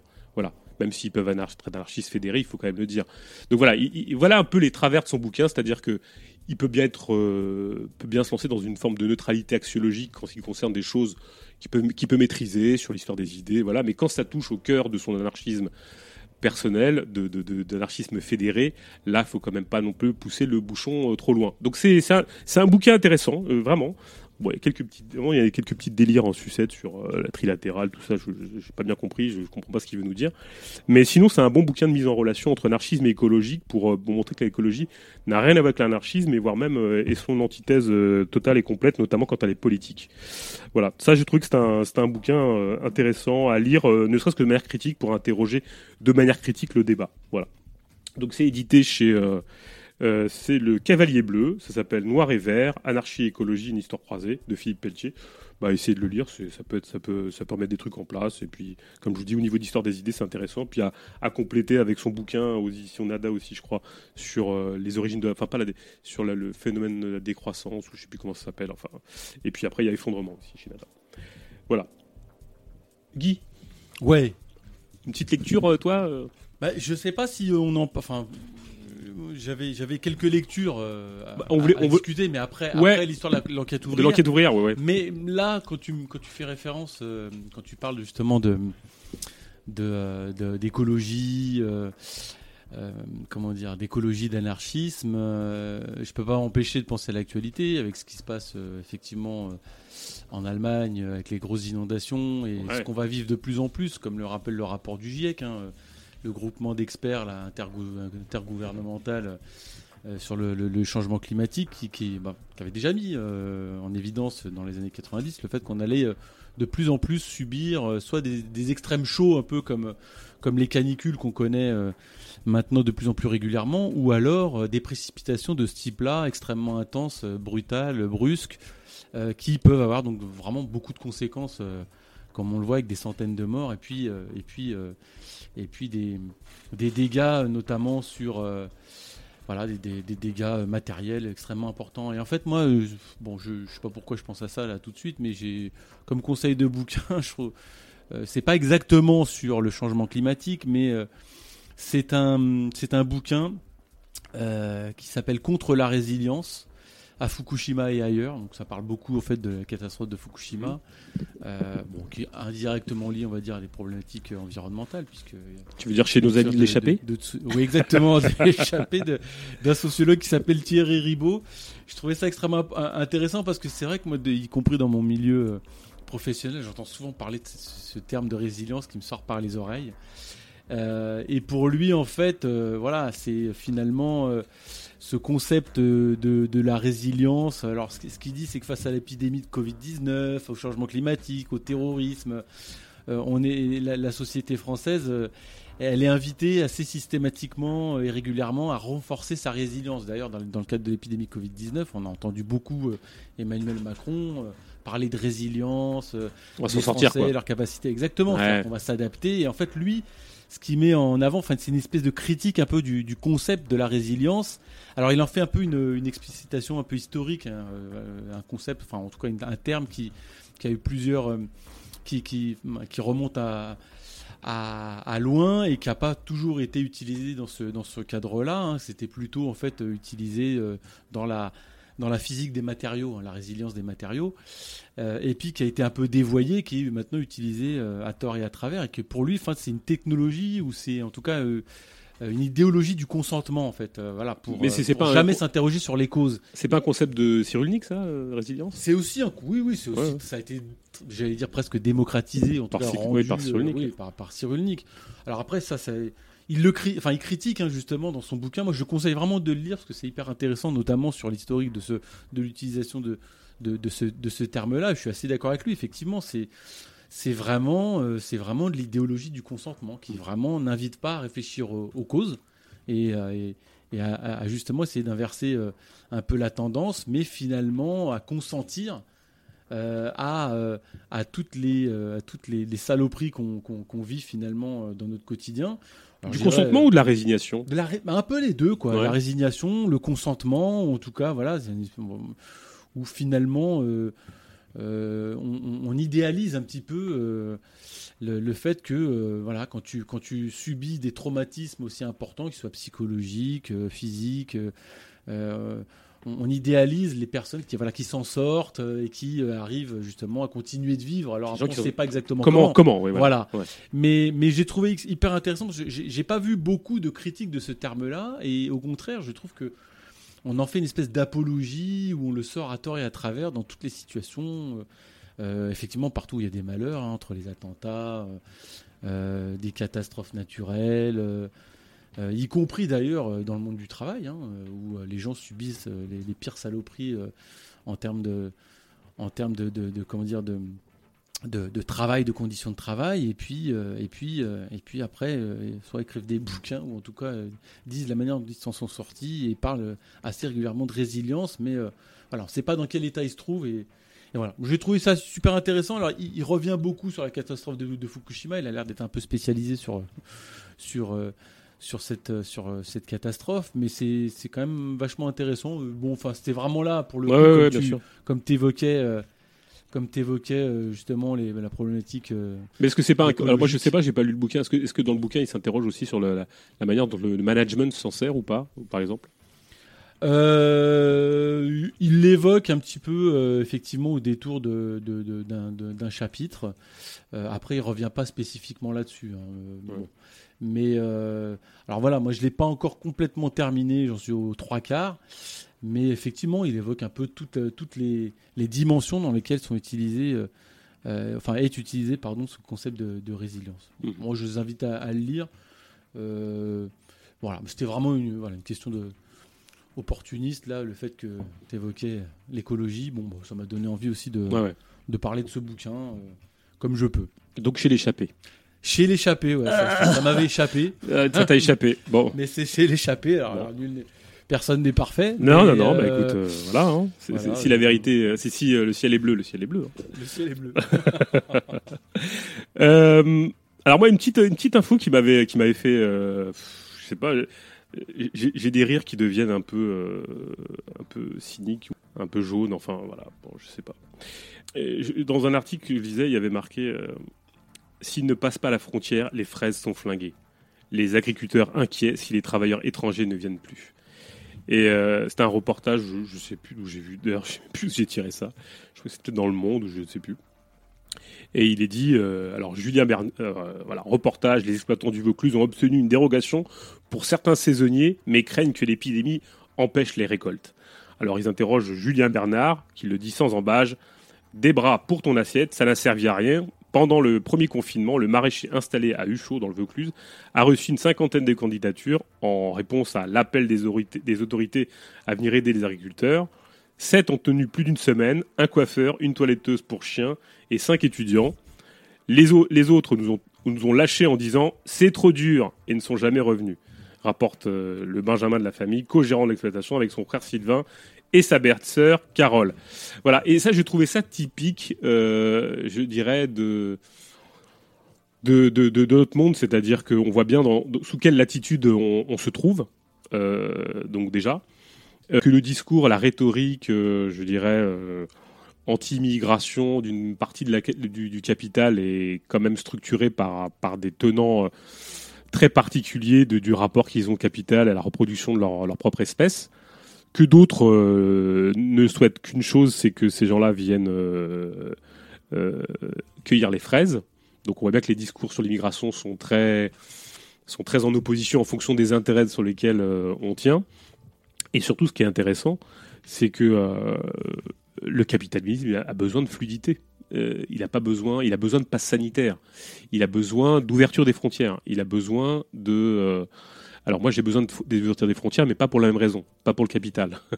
mais euh, mais même les gens d'extrême droite qui ont un petit un petit discours euh, anti euh, contre les frontières, ça reste que que, que, que rhétorique, parce que euh, qui viendra leur euh, donner leur euh, leurs tomates Je suis pas sûr que euh, les coiffeuses et, les étudiants et les coiffeurs soient prêts à, pour le moment, à cueillir des fraises. Donc euh, voilà, ça m'a ça m'a interpellé compte tenu des circonstances euh, que de le rappeler. C'est que euh, y a quelque chose qui est absolument pas monolithique et que le capital, euh, lui, a besoin de fluidité. Il a besoin qu'on ouvre les portes. Il n'a pas besoin que les fraises ne poussent pas. Au contraire. Voilà. Donc pour ceux qui disent que on veut tous nous enfermer, non, non, non, rassurez-vous, on veut que vous continuiez à bouffer des fraises. Voilà. Est-ce que j'avais un autre? Oui, j'ai- une autre petite, un autre petit truc. Alors, euh, j'ai pas totalement euh, fini de lire le bouquin, mais je trouve qu'il était très intéressant parce que j'ai bien aimé le parti pris. Euh, ça parle de l'Espagne. Euh, c'est une histoire du mouvement ouvrier espagnol pendant la transition de 70 à 70 79 aux éditions Silep, que j'aime pas particulièrement, mais enfin bon, comme je disais tout à l'heure, le ciel est bleu. Hein. Tu parles d'échapper. voilà. Ça s'appelle Tout le pouvoir à l'Assemblée, donc une histoire du mouvement ouvrier espagnol pendant la transition. Et je trouve que euh, l'introduction est très intelligente et je pense qu'elle fait écho à, pas mal de choses, notamment à la révolution, euh, enfin au 25 avril au Portugal. Alors, euh, bon, même si je suis plus dubitatif sur les références bibliographiques méthodologiques ou de ce qu'il appelle la théorie critique, parce que j'avoue que là, je suis resté un petit peu sur ma faim et je suis même dubitatif, mais enfin, peu importe. Je pense que ça, c'est purement bibliographique et formel et, et ça cache, c'est un cache-sexe euh, pour universitaire. Mais je trouvais très intéressant. Et pour cause, j'ai envie de lire un petit passage que je trouvais très intéressant, et qui est, euh, qui est introductif et qui dit euh, les récits sociologiques, mais aussi historiques, ont contribué à construire un imaginaire collectif caractérisé par une maturité du peuple espagnol qui recherchait la démocratie, par le biais de solutions pacifiques. La réussite de la transition, entre guillemets, ne serait donc pas liée au pragmatisme des élites politiques qu'à la volonté du peuple espagnol qui, guidé par un esprit de consensus entre, gui- consensus, entre guillemets, de tolérance et de dialogue, aurait souhaité la réconciliation nationale entre vainqueurs et vaincus de la guerre civile espagnole.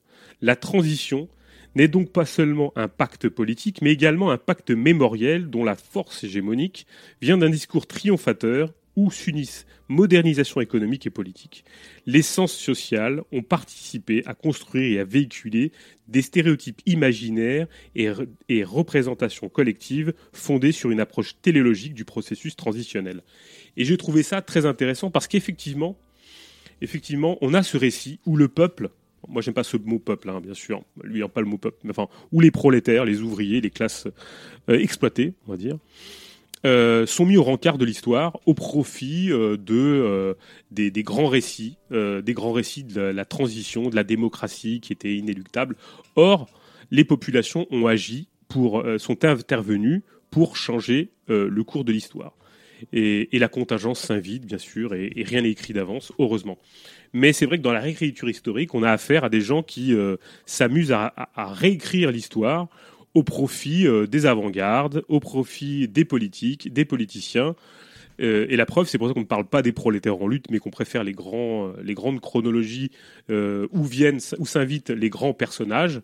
On les préfère plutôt qu'à l'histoire réelle des, gens qui ont véritablement existé. Donc je, trouve, que l'introductif, d'un point de vue instrument, méthodologique, enfin, de, la manière dont, dont part donc l'auteur qui s'appelle Arnaud Dolidier, euh, je pense que c'était un bon début. Alors ça promet. Peut-être que j'en ferai euh, la recension. Enfin, je trouvais ça l'introduction en tout cas est très intelligente et ça présage d'un bon bouquin que je n'ai pas terminé de lire. Mais euh, voilà, je vous invite si vous avez quelques quelques trucs à, à lire cet été, peut-être à, à vous pencher sur ce bouquin.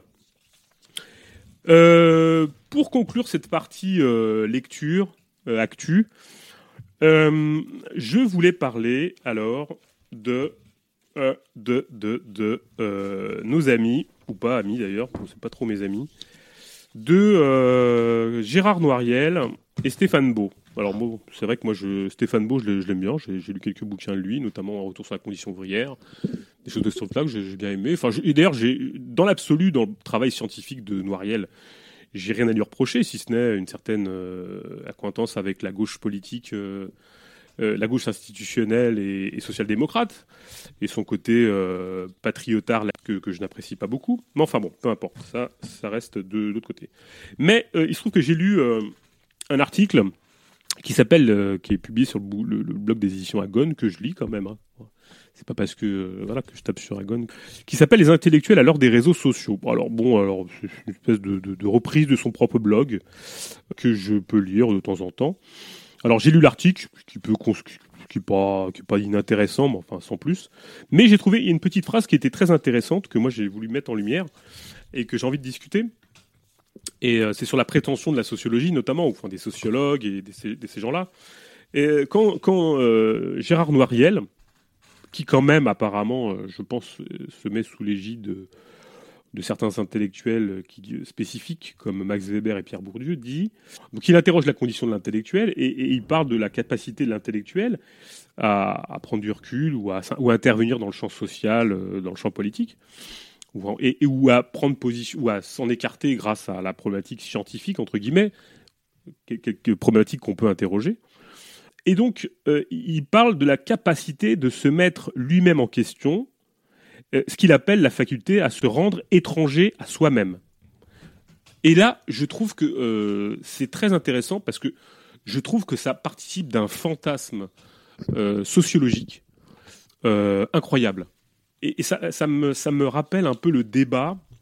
Alors, euh, je pense que son débat est alimenté par la, la, réflexion de certains sociologues. Je pense notamment à Jean-Claude Passeron, qui avait écrit un bouquin, je, je crois que c'est peut-être chez Albin Michel, enfin je sais plus, qui s'appelait Le raisonnement sociologique. Et dans son bouquin, en fait, il tente, euh, au fur et à mesure, de démontrer que le raisonnement sociologique pas, ne s'inscrit pas dans une problématique popérienne de l'argumentation. Et qu'est-ce que ça veut dire? Ça veut dire qu'en gros, euh, on ne peut pas prouver ou infirmer les, énoncés sociologiques, enfin en tout cas sous une logique de réflexion scientifique, euh, scientifique au sens des sciences dures et donc que euh, l'épistémologie des sciences sociales se situe à un autre niveau de, de, de, de, de preuve, de, de, réfutation ou de, de critères de vérité.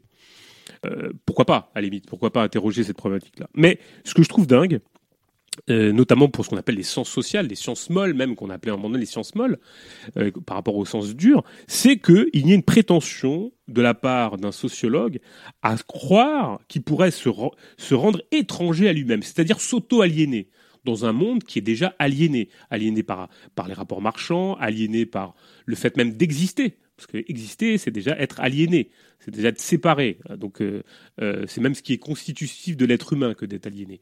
Mais être aliéné, son, son rapport à, la production, d'être aliéné, euh, même, je dirais, même d'être clivé, d'être séparé à l'intérieur de soi-même, d'être, d'avoir des ambivalences personnelles, d'être dans un monde ambivalent, dialectique. entendre quelqu'un qui considère qu'il peut avoir, ou qu'il qu une faculté à se rendre étranger à lui-même, alors, c'est, ça doit être très rimbaldien, jeu est un autre, ou je ne sais quoi, enfin voilà.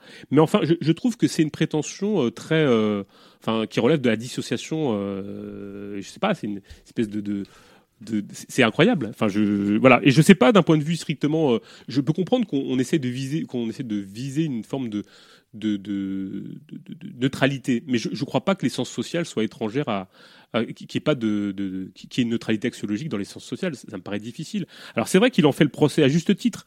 Euh, et pour une bonne raison, on pourrait, penser que on, pourrait se ranger de son côté, notamment sur le débat qui concerne l'identité, la race et les classes sociales. Mais, moi, je pense qu'on peut pas le suivre à ce niveau-là. Je pense que c'est très difficile et il faut en prendre, il faut en prendre euh, considération.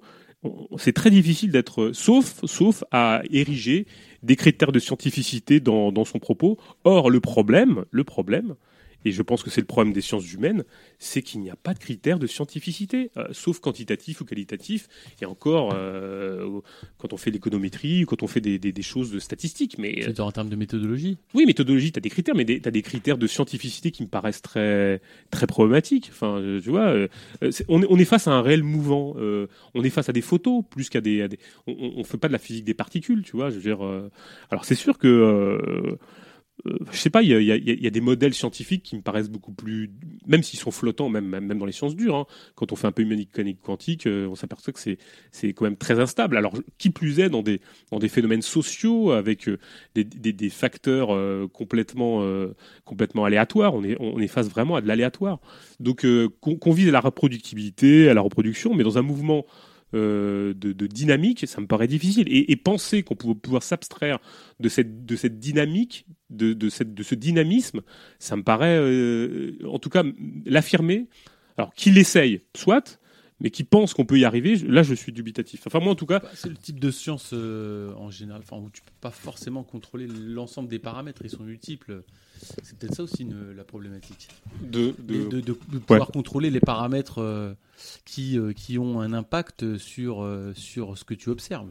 Oui, mais euh, ça, euh, et forcément, même, dans la mécanique quantique, enfin, le, t'as, un principe qui veut que quand tu mesures, euh, que tu mesures des, tu tu fasses des mesures, tu, tu casses la dynamique, tu, tu fais une, ton outil n'est pas neutre et qu'il il a une, incidence sur la mesure en mécanique quantique. On, apprend ça, c'est le béaba, quoi. L'intervention fige, fige les, fige les résultats, quoi. Au final, euh, ce que tu nous, ce que tu nous dis, c'est que globalement, tu peux, tu peux pas faire ce pas de côté qu'il propose euh, de manière ontologique. C'est pas, c'est- pas, c'est pas possible. euh, ou de manière méthodologique, c'est pas possible de faire ce pas de côté, de se détacher de, ses propres. Bah moi je pense que c'est difficile et on pourra justement y revenir dans l'enquête ouvrir parce que je pense que ça procède de ça si tu veux. Je pense qu'il faut à un moment donné assumer une forme de subjectivité. On est obligé de poser des catégories. Alors je vais faire mon nominaliste, enfin je vais pas faire, je vais pas prendre un discours plus philosophique que, que je n'ai, mais euh, c'est-à-dire que moi je crois pas, euh, à moins d'avoir une conception, euh, une forme de réalisme, d'avoir une conception proche du réalisme métaphysique, je vois pas. Euh, je, je crois qu'on est, on, on construit un monde, on construit son monde avec des, on met des terminologies, on met des catégories dans un monde pour le rendre rationnel. Oui, on a des représentations du monde, on essaie de le rendre rationnel, on essaie de rationaliser, mais le penser qu'on peut s'en abstraire et, et, et avoir une forme d'extériorité par rapport à un réel qui est aliéné, qui est clivé. Euh, Nous-mêmes sommes des êtres clivés. Je pense que ça me paraît, ça me paraît euh, mystique comme conception, si tu veux, de, de, la science. Et Enfin, les sciences sociales. C'est quoi la conséquence alors sur son propos, sur son analyse? Bah, euh, la, la conséquence, c'est que alors, il, il- il pense pouvoir produire du discours scientifique qui, à un moment donné, au bout des années, lui permettent d'intervenir de manière légitime dans le champ politique. Enfin, a priori, ça serait plutôt ça. Euh, alors, en gros, c'est il faut que vous potassiez, les gars, et après vous venez, d'accord? Et mais ça va vous mettre des, ça va vous mettre dans la merde parce qu'il y a un moment donné. Euh, quand même, euh, vous allez être confronté au réel et à la, réelle, à la réalité du politique. C'est marrant parce que dans son livre, moi j'avais cru comprendre que justement il réfutait le fait, enfin en tout cas le, le, le, le fait pour les scientifiques justement d'intervenir dans la, dans, la, dans la dimension et dans le discours politique. Il réfutait? Ouais, il réfutait. Oui, bien sûr, il réfute. Mais c'est-à-dire que pour lui, il y a, il y a une forme de, il y a, il y a des, il y a- il y a des séparations entre le politique, le, entre le savant et le politique. T'as d'un côté les savants qui font de la science, qui produisent de la science. C'est le, le contre-exemple, c'est Didier Raoult, si tu veux, qui s'invite dans les scores, donc qui, qui, sort de son champ de compétences. Pour ça qu'on allait éviter d'en parler. Il fallait, non, mais en fait, c'est le défi, il fallait que je passe Didier Raoult. Ouais, d'accord. Euh, qui, qui s'invite dans son- qui sort son champ de compétences et intervient normalement dans, dans la, la science n'est pas démocratique hein. Le discours scientifique est pas démocratique. T'es analysé par tes pairs t'es pas analysé euh, et t'es t'es remis en cause par tes pairs. T'es pas remis en cause par euh, par vote à main levée. C'est pas la démocratie euh, le discours scientifique. A priori on peut s'en désespérer. Ça pourrait être un vrai débat. Euh, Feuille Arabent l'a eu ce, ce débat euh, sur la, la participation des, des, des individus sur le débat des, des débats de la science débat scientifique bon, en l'occurrence c'est pas ça dès que tu sors ton champ, dès que tu, tu- restes circonscrit, euh, enfin, que je voulais dire, euh, le scientifique bosse sa science. Euh, et il reste dans son domaine de compétences. Et le politique fait de la politique. Et lui, c'est ça, en gros, c'est ce qu'il dit. Ouais, c'est ce. Voilà. Mais, mais lui s'autorise, et autoriser quelques saillies, comme la personne dont il parle, parce qu'il a fait des typologies d'intellectuels qui sont intervenus dans le champ, dans le champ politique, euh, que ça va de Foucault en passant par Bourdieu, qui a eu des problèmes aussi dans son intervention. Mais, mais tu quittes l'arène, je dirais, de la neutralité axiologique, même si c'est un fantasme pur hein, que cette histoire. hein. Enfin, je veux dire, euh, euh, ça n'existe pas. La neutralité axiologique en sciences sociales, c'est bidon. Complètement bidon. Mais, euh, mais en l'occurrence, il, arrive avec ce fantasme et, euh, il pense que euh, après avoir bossé quand même un petit peu, on peut s'autoriser à le faire. Euh, un petit peu. Et la preuve, ces derniers temps, euh, pour son histoire populaire de la France ou pour son histoire des Gilets jaunes, il est intervenu dans le champ social. Et on l'a vu sur euh, certaines chaînes intervenir pour défendre quelques positions. Puis il s'en est vite abstrait. Et puis là, il s'est retiré parce qu'effectivement, avec le tombereau d'insultes, euh, d'ailleurs pas forcément légitimes, sur son bouquin, même qui doit être critiqué, mais enfin qui est quand même qui pourrait être un antidote euh, minimum à la connerie ambiante. C'est sûr que euh, ça, lui, il reste plutôt à l'écart en ce moment. Voilà, donc euh, ils essaient de se trouver des portes de sortie pour intervenir, pas intervenir. Bon, je peux intervenir quand, quand je me fais pas tomber dessus, mais quand je, me fais tomber dessus, il faut que je, reste du, côté de la science, si tu veux. Non, à un moment donné, il faut assumer de produire du discours scientifique et d'intervenir dans le champ politique. Et, je pense que ça peut être honorable. Maintenant, il faut le faire de bonne foi, sans, utiliser des outils de, de merde et des comportements de merde. Mais bon, euh, quand on fait de la politique, a priori, euh, tu fais plutôt ton, ton enfoiré. Tu fais pas ton. C'est pour ça qu'il faut, il faut le, jeu politique. Mais je veux dire, euh, on peut faire de la politique autrement, euh, sans passer par les partis, sans passer par les jeux de pouvoir. Et ce qui me désespère, moi, euh, ça j'aurais envie de le placer, tiens. Euh, moi, une époque, je parlais beaucoup de, de, hum, perfectibilité humaine. Et je l'emploie plus. Dans les groupes politiques, dans le milieu politique de manière générale, on parle beaucoup de dispositifs de contrôle. Euh, on a l'impression qu'à une époque, on pensait que l'homme allait s'améliorer ou qu'il allait peut-être. Et maintenant, dans la plupart des discours politiques, c'est du flicage pour essayer de contrôler euh, les paroles, les temps de parole, les comportements et machin. À une époque, euh, a priori, on on, on essayait de faire que l'autre soit libre, comme disait Bakounine. Ma liberté, c'est la tienne à l'infini. C'était pas ma liberté, c'est la tienne contrôlée, tu vois. Enfin, je veux dire, et c'était pas ça.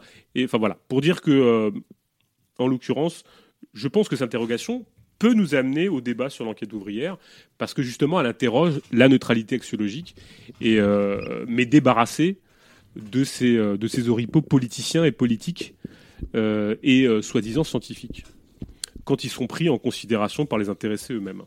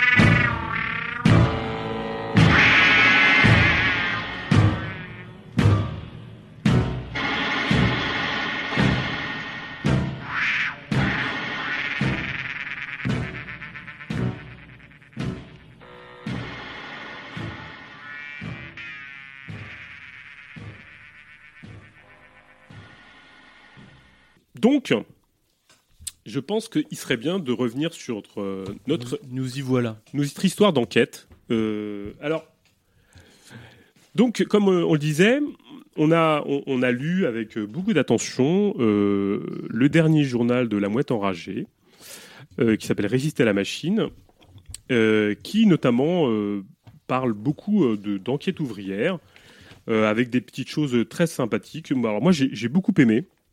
Euh, j'ai aimé, j'ai aimé parce que ça pète pas plus que son cul, c'est très factuel, ça nous interroge et ça nous invite à participer, ce que je trouvais très intéressant, c'est-à-dire qu'on reste pas passif, il y a une invitation. Et euh, ce que j'ai trouvé euh, intéressant justement, et on peut le mettre en lumière avec ce que j'ai dit précédemment, c'est que dans ce qui est annoncé dans l'enquête ouvrière proposée par la mouette enragée, il n'y a pas de prétention à faire une enquête nationale ou quoi ou qu'est-ce, ça reste vraiment localisé autour de de leur commune, de Boulogne-sur-Maine, Lille, euh, et puis même la Bretagne pour certains. Mais enfin, en l'occurrence, ils essaient de faire des choses à leur échelle. Mais ce que j'ai trouvé intéressant, c'est leur, euh, leur propos liminaire, et puis euh, la manière dont ils le, le déploient. Donc je vais dire ce qu'ils disent. hein. Ils disent l'objet de cette enquête est simple et repose sur l'unique volonté de ne plus nous laisser déposséder de notre rapport au travail. Nous refusons que d'autres, les patrons, les soi-disant capitalistes, les sociologues, les psychologues, les politiciens, les journalistes, pensent et parlent à notre place de ce que nous vivons et nous subissons chaque jour au travail. Pour autant, il ne s'agit pas de découvrir par l'enquête une illusoire objectivité, une vérité chimérique. Et ça, je trouve que c'est euh, fondamental. Au sujet des rapports d'exploitation. Au contraire, nous revendiquons clairement une subjectivité ouvrière qui repose autant sur la lutte collective des exploités que sur les mille petits gestes quotidiens de leur résistance individuelle. Et ça, j'ai trouvé ça euh, très beau. Enfin, de le dire de cette manière-là, j'ai trouvé ça très beau. C'est-à-dire qu'il n'y a pas de prétention à l'objectivité, parce qu'effectivement, c'est très très dur. Déjà, le, le problème de la vérité, c'est un truc euh, complexe, même si on peut assumer, on peut dire que le ciel est bleu quand même. enfin, voilà, voilà. Et ça, j'ai trouvé très bien. Donc, il nous invite à répondre à une enquête qui, euh, l'adresse c'est https slash slash la classe tout attaché point noblogs.org. Puis vous allez sur leur site, hein, sur le site de la Mouette Enragée Boulogne-sur-Mer, vous aurez le lien directement. Et, euh, on, a à remplir un, questionnaire. Alors il se trouve que ce questionnaire, d'une certaine manière, on le connaît. On le connaît parce que euh, il s'inspire. Alors je vais reprendre mes petites fiches. Alors ce, questionnaire, il s'inspire en fait d'un questionnaire qui est très connu parce qu'en fait c'est un questionnaire qui a été euh, dont la paternité a été démontrée. Il est de Marx. On le sait parce que euh, euh, Marx a adressé une lettre en 1880 à Sorgue. Bon, je, vous passe les détails, mais enfin en l'occurrence, on sait grâce à une correspondance que ce texte est de lui et que les deux premiers les, deux premiers alinéas du préambule ont sans doute été rédigés par Marx. Et puis donc, il, appelle à, à la, à la manière dont les ouvriers pourraient se saisir de ce questionnaire, qui ressemble beaucoup à- au questionnaire que nous propose euh, la mouette enragée. Alors, euh, tu, tu peux nous, euh, nous donner quelle forme de, par exemple, quelques types de questions euh, Ouais, ouais, ouais. il, il nous, oh, il nous merde. est posé, par exemple Alors, je l'avais donc sous les yeux. Voilà, je l'ai sous les yeux. Effectivement, donc c'est un questionnaire que vous, pouvez trouver là sous. en suivant le lien que Polo là, vous a donné, que j'ai oublié tout de suite, mais que j'ai pas sur les yeux, qu'on redonnera. Alors, effectivement, c'est un questionnaire qui, enfin, s'est intitulé Quel est ton métier? Euh, Alors, on nous indique que c'est un questionnaire qu'on peut remplir de manière totalement anonyme euh, et le, le renseigner. euh, soit entièrement, soit partiellement. Il comporte, je crois, à peu près euh, 11, euh, 11 paragraphes ou sous-paragraphes. Alors, ce qu'on va trouver dedans, euh, c'est en gros des données un petit peu sur euh, donc l'âge, le sexe, euh, homme-femme, etc., la ville de résidence, lieu de naissance. Et puis après, on rentre un petit peu plus dans le vif du sujet sur, sur le milieu du, du travail, notamment sur le type d'entreprise et dans quel secteur finalement vous travaillez. Si vous connaissez votre patron, alors je pense que c'est pour essayer d'estimer un petit peu voilà, euh, les liens qu'on peut avoir avec euh, soit une entreprise PME de, type paternaliste vieille France, soit euh, de grands groupes où personne connaît le patron. Si c'est une, entreprise sous-traitante, donneuse d'ordre, etc. En quoi consiste le travail? Les impressions aussi déjà, ça je trouve c'est assez intéressant pour le coup. Euh, là, pour le coup, on rentre dans une forme de d'objectivité, subjectivité hein, sur euh, l'atmosphère, les conditions matérielles, l'espace, les bruits, les odeurs. Alors, euh, mais non, mais ça, ça, je trouve ça hyper important parce qu'effectivement, je trouve ça c'est assez, les premières impressions qu'on peut avoir les entreprises. Alors après, on discutera de ce qu'on peut en faire de tout ça. hein, mais Ouais, ouais. voilà. Euh, euh, si c'est euh, le travail qu'o- qu'on exerce, il est lié à des tâches effectuées par, par d'autres collègues, si on considère le travail utile et en quoi, ça aussi ça peut être hyper intéressant. Si on pense que notre savoir-faire il est remplaçable, qu'est-ce qu'on pense de l'organisation dans la, dans, dans la boîte? Alors peut-être là pour le coup on peut commenter assez, enfin à chaud, parce que finalement ce qu'on peut penser d'une organisation et puis ce qu'on peut décrire d'une organisation, c'est pas la même chose. Une organisation, elle est, et après c'est euh, l'appréciation qu'on en a. Et je trouve que là, pour le coup, peut-être il manquerait une question sur simplement décrire l'organisation de travail, tout simplement, euh, de manière la plus objective possible, même si parfois on sait bien que dans la description, il y a des formes de subjectivité qui, euh, qui s'opèrent aussi. Mais voilà, donc là c'est plutôt une question sur l'appréciation qu'on a de l'organisation du travail, les horaires de travail si on est amené aussi euh, à travailler le, dimanche les jours fériés, euh, si on est obligé de travailler euh, en heures supplémentaires, le temps qu'on met pour aller au travail et rentrer chez soi, extrêmement aussi important. Alors là, je vais, je vais les, toutes les défiler, hein, parce que c'est important aussi d'avoir un peu un aperçu pour notre discussion de l'ensemble des discussions, des, des questions qui sont posées. Euh, S'il y a des déplacements dans le cadre du travail, euh, euh, quel impact le temps de travail il a sur la qualité de vie? Alors là, qu'est-ce que ça veut dire la qualité de vie? Euh, Ouais. Alors à la fois au travail, ouais. Ouais, et à la fois, y compris aussi dans sa vie personnelle. Bon, ça, euh, on pourra euh, Interroger. ouais. interroger ce, ce- cette dimension-là. Euh, si le travail demande à ce qu'on soit disponible en dehors des heures de travail, bon, là, on pourrait aussi, d'ailleurs, pour le coup, revenir sur le, le télétravail imposé pendant toute cette période de pandémie. Euh, bon, si oui, pour quelles raisons euh, À travail égal, les salaires sont-ils les mêmes pour tous? Euh, Si on en a connaissance, hein, hommes, femmes, français, étrangers, sinon pourquoi? Bon, ça peut-être c'est plutôt le, service des ressources humaines qu'il faudrait interroger, parce qu'en général dans les boîtes, à moins de travailler, enfin en tout cas à moins de, de bien s'entendre avec certains collègues, etc., puis d'avoir une parole un peu libérée, euh, je pense que la plupart des gens ignorent le salaire, ça c'est très français, hein, mais ignorent le salaire Ouais. de leurs collègues, et c'est souvent un sujet tabou, alors euh, j'enfonce des portes ouvertes, mais voilà. Donc ça peut être intéressant pour le coup parfois dans certaines enquêtes d'avoir des données un petit peu objectives comme ça sur les répartitions de salariales et ce qu'on appelle plus couramment, mais là je vais, je vais bien sûr je vais l'oublier pendant que je parle, mais euh, c'est les, les données, euh, les données des entreprises qu'elles sont obligées de recueillir en systématique sur, euh, sur les questions des salaires, euh, la répartition hommes-femmes, euh, la sinistralité, accident du travail, maladie professionnelle, etc. C'est toutes les données des entreprises qu'on peut en général avoir. Mais là, effectivement, comme c'est un, questionnaire d'enquête, on s'adresse forcément à ceux qui les remplissent. Je suis pas sûr qu'on soit tous capables de renseigner ces informations. Comment se fixe son salaire de base? Alors ça, c'est aussi intéressant. Horaire variable, salaire horaire, à la performance, à la pièce, etc. etc. Euh, Dois-tu compléter ta paye euh, avec un autre job, un travail au noir, système D, etc. Est-ce qu'on a déjà pensé à offrir des compensations non autorisées par ton patron? Ça, je ne sais pas exactement ce que ça. Ah si, en empruntant du matériel, en utilisant du matériel pour un usage personnel. Non, la perruque.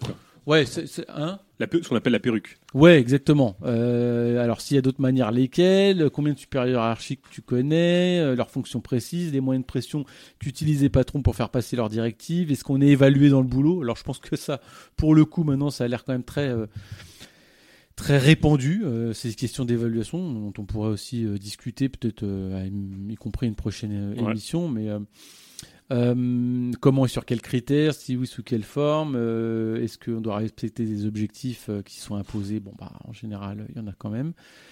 Est-ce que tu as déjà contourné le contrôle qu'on t'inflige avec des exemples si on en a? Je vais jusqu'au bout. Hein. Est-ce qu'on a la possibilité de discuter entre collègues pendant le temps de travail et en dehors du temps de travail? De quoi parlez-vous en règle générale Donc c'est extrêmement. euh, alors il peut y avoir des questions très ouvertes et des questions un peu fermées euh, avec euh, des choix de réponses. Donc après, je pense, je sais pas comment ils vont l'exploiter, mais ça peut être tout à fait Bah, intéressant. En fait, on peut quand même dire qu'il y a, y y quoi, euh, neuf grands items, quoi. C'est-à-dire, il y a l'entreprise, 11, 11 même, je crois. 11. Ouais, je crois qu'il y en avait 11. l'entreprise, le travail, le temps de travail, l'argent, la hiérarchie, les collègues, les risques, les luttes et puis ce qu'ils appellent tes propositions. Voilà, tes propositions. Et alors après ils disent 11 terminés. Voilà. Donc c'est pas alors effectivement peut-être qu'il y en a 10 alors. Voilà, peut-être que mais justement c'est mais moi avant avant d'interroger ça, il y a quelque chose euh, d'ordre généalogique que je voudrais faire. Euh, alors on parle d'enquête ouvrière, donc comme je disais tout à l'heure, c'est pas c'est pas quelque chose de très récent. Euh, puis l'enquête euh, on, on, on l'a elle existe sous toutes les coutures. Euh, on a, je parlais tout à l'heure de l'enquête qui a été ce questionnaire de Marx euh, qui, a- qui comprenait 101 questions, sauf erreur. Euh, c'est donc quelque chose qui vient de très loin, de, chez Marx. Mais d'une manière générale, l'enquête, euh, n'est pas quelque chose qui apparaît depuis Marx. Elle a toujours existé. Elle a été faite par les hygiénistes, la bourgeoisie, les différents interlocuteurs de la bourgeoisie pour essayer de contrôler, euh, légiférer, euh, maintenir des populations ou connaître éventuellement pour faire la prospective. Enfin voilà. Donc il y a rien de, rien de nouveau sous le soleil. En revanche, l'enquête ouvrière, c'est encore autre chose. Et, ce que ce qui nous invite à, à- à penser l'enquête, euh, s'inscrit dans la tradition mouvement ouvrier. Mais, donc pour ceux qui connaissent un petit peu euh, Engels, ils liront son rapport sur la classe ouvrière anglaise qu'il avait édité euh, tout début, vers 1840, euh, je ne sais plus combien. C'est une espèce de, de qu'on peut trouver un peu partout maintenant, qui, a été réédité au fur et à mesure. Donc ça aussi, ça relève un peu de l'enquête dans les faubourgs euh, londoniens, les conditions, la misère, voilà. Et il y était vraiment allé. euh, c'est- du Dickens, mais in situ, quoi. Voilà. Si vous pouvez lire aussi Dickens, par exemple, c'est un peu, c'est pas l'enquête ouvrière, mais ça a relevé un peu de la même démarche, on va dire. Donc l'enquête, c'est quelque chose qui, qui vient de loin. Or, il se trouve que depuis quelques années, on a une espèce de revival de l'enquête ouvrière. Alors, c'est très étonnant. C'est très étonnant parce qu'on est dans des latitudes, a priori, on nous a dit que la classe ouvrière avait disparu, que voilà. que- alors, donc l'enquête ouvrière, ça veut dire que ça sous-tend qu'il y a des ouvriers. En tout cas, des gens qui travaillent, et qui sont salariés peut-être. Alors peut-être que ça mérite peut-être de dire euh, enquête euh, prolétaire, je sais pas, enquête euh, des travailleurs, je sais pas, parce que ouvrier, ça pourrait être très restrictif. Toujours est-il que l'enquête a connu son heure de gloire au travers euh, ces deux- 200 dernières années sous différentes coutures, comme je disais, de la bourgeoisie qui les faisait euh, jusqu'à la classe ouvrière, pour essayer de comprendre ses conditions de travail. Mais on a une sorte d'acmé ou un revival très particulier au travers des années 60 en Italie. En France, c'est encore un peu particulier. Je pense que c'est très, euh, c'est quelque chose qui, relève d'une autre histoire, peut-être du maoïsme et, bon voilà, et ou celle des établis, par exemple. Euh, Il y a plus à voir avec ça. Mais en Italie, c'est quelque chose qui a été qui a été initié par des courants. Euh, pour ceux que ça intéresse, a priori, je renvoie peut-être. Je pense que c'est un, bon bouquin euh, au bouquin d'Andrea euh, Cavazzini qui s'appelle Enquête ouvrière et théorie critique, qui est un bon bouquin, euh, un bon bouquin sur l'enquête ouvrière, notamment en Italie, plus précisément en Italie, avec ses figures de proue euh, telles euh, Pansieri ou des gens comme ça, et autour des des, des, des, cahiers rouges, des cardeni ro- rossi. Euh, désolé pour mon italien. Donc, je vous invite à regarder là-dessus. Donc, ce qu'il faut savoir, c'est qu'il y a eu une, vraie pratique de l'enquête ouvrière, notamment en Italie, et je dirais que la France a un peu singé la problématique de l'enquête ouvrière italienne dans, de manière assez fantasmatique. Il n'y a pas arrivé. Donc je suis très étonnant. Je trouve très étonnant qu'on revienne sur ces aspects-là euh, en France. Alors je ne sais pas trop dans d'autres pays, mais enfin en tout cas en France, sous nos latitudes. Pourquoi on y revient? C'est une vraie question. S'il y a des gens qui ont une réponse, ça m'intéresse. En tout cas, on y revient. Euh, Peut-être qu'il y a un retour de la lutte des classes, un retour de la conception de, ce qu'est une classe et de ses représentations et qu'elle a besoin de se, se, se comprendre. En revanche, ce que, ce que, ce que je voudrais dire, c'est que l'enquête, elle appelle aussi, à- historiographiquement, à, à des choses qui se sont passées dans les 70. Il y avait une problématique qui était liée à l'enquête, qui était celle de- de- d'un outil effectivement de compréhension, d'autocompréhension, mais c'était aussi un outil de racolage un outil de racolage pour euh, les groupes militants, les cercles militants, pour pouvoir coopter les ouvriers les plus combatifs. Ça a été un, instrument de, un instrument de recrutement, un, instru- un instrument d'autoconscience, mais c'était surtout un, instrument de, euh, de prise de conscience, je dirais quand même euh, de manière unilatérale. Je pense qu'on peut, on peut le voir très bien dans les bouquins de Balestrini, par exemple, ou qui, qui, est un peu l'héritier de cette tradition. Enfin, toujours est-il que l'enquête ouvrière a été un phénomène qui est pas forcément très, euh, très connu en France. Et c'est très étonnant qu'on y revienne. Moi, ça, ça m'interroge. Mais euh, j'ai envie de reprendre cette phrase de, Cavazzini qui, qui, dit, qui parle de l'enquête, et je trouve que son propos est assez juste. Il pourrait renvoyer un peu à ce que, à la proposition de la moitié enragée. Il dit la question de l'enquête est donc posée. L'enquête est l'outil qui permet d'élaborer une connaissance des tendances et du fonctionnement de la société capitaliste plus profonde que celle qui correspondrait à son apparence immédiate. Surtout, l'enquête permet de saisir la conflictualité latente, l'antagonisme persistant de la classe ouvrière, au sein d'une société qui se représente immédiatement comme une totalité pacifiée et s'autorégulant indéfiniment. La pratique et la théorie de l'enquête, pour les Rossi, se fondent sur une idée décisive, le savoir véritable de la société, le point de vue qui permet d'interroger la structure réelle du système social, n'est pas le savoir que le système produit et par lequel il s'interprète soi-même. Et je trouvais que c'était très intéressant, ce, point de vue très intéressant. Je pense que euh, la tradition de l'enquête relève d'une interrogation qui est celle de, euh, de la construction d'un outil de mesure. Et, le problème de l'outil de mesure, c'est que le sujet et l'objet sont intriqués. Ils s'interpénètrent. Et donc c'est très compliqué de définir un outil de mesure quand on est soi-même l'objet de son interrogation. Donc ça, c'est surtout, moi, je pense, une interrogation sur la mesure. Moi, je dois dire que quand on a parlé un petit peu d'enquête ouvrière, je, moi, j'ai découvert un petit peu euh, l'enquête ouvrière euh, en faisant un certain nombre de, recherches. Enfin, pour tout dire, en fait, j'avais découvert sur le site euh, du Garap, ils avaient fait une enquête ouvrière sur la Turquie, je crois. Euh, et donc effectivement, j'avais vu, euh, je, bon, je m'étais intéressé à ce que c'était l'enquête ouvrière, donc j'étais allé voir un petit peu euh, en me renseignant. Effectivement, je suis tombé sur Marx, etc. Enfin tous les penseurs théoriques qui, qui, ont conceptualisé l'enquête ouvrière. Et puis je suis retourné récemment aussi sur le site du Garap où ils ont fait un communiqué euh, en février 2021 qui s'appelle Know Your Enemy, composition de classe en France. Et effectivement, où ils disent qu'en gros, euh, c'est important de connaître notre ennemi, euh, sommes prolétaires en lutte contre la classe dominante, etc. Et puis, voilà, ils développent les outils théoriques pertinents pour, pour nous permettre d'avoir des, pratiques efficaces. Et c'est pour ça qu'ils développent ce qu'ils disaient, donc le, le concept d'enquête ouvrière. Donc en fait, effectivement, c'est finalement une présentation, c'est ce qu'ils disent bien à un moment donné, c'est un exercice qui est une photographie non exhaustive de la composition de classe en France. Et en fait, c'est euh, finalement une bonne étude, euh, on va dire, euh, statistique des, des, quelques données générales sur la composition en France des différentes populations, notamment de travailleurs. alors, c'est décomposé. Enfin, ils décomposent sur la composition de classe, le prolétariat, donc les statistiques des travailleurs, etc., leur répartition, après la bourgeoisie, puis un peu avec aussi un certain nombre de, de, de, données statistiques de, sites comme l'INSEE, etc. Oui, mais là, on n'est pas dans la même dynamique dans, le dans, le, dans celle de la. Non.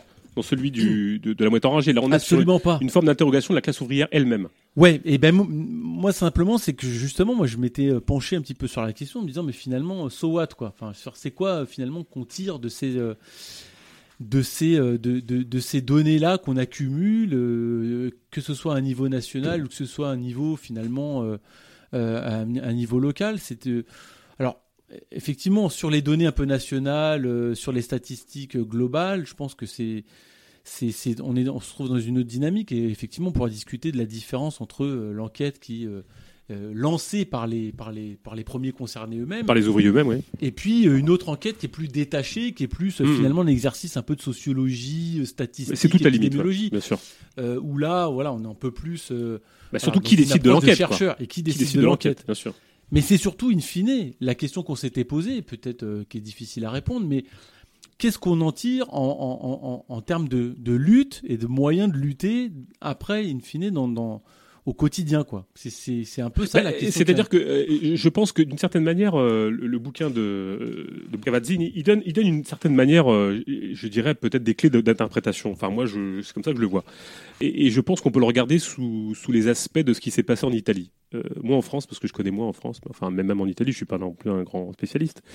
Mais il y avait, il y avait deux affrontements dans les courants autour des cahiers de, de euh, Pansieri s'inscrivait dans une logique quand même assez réformiste.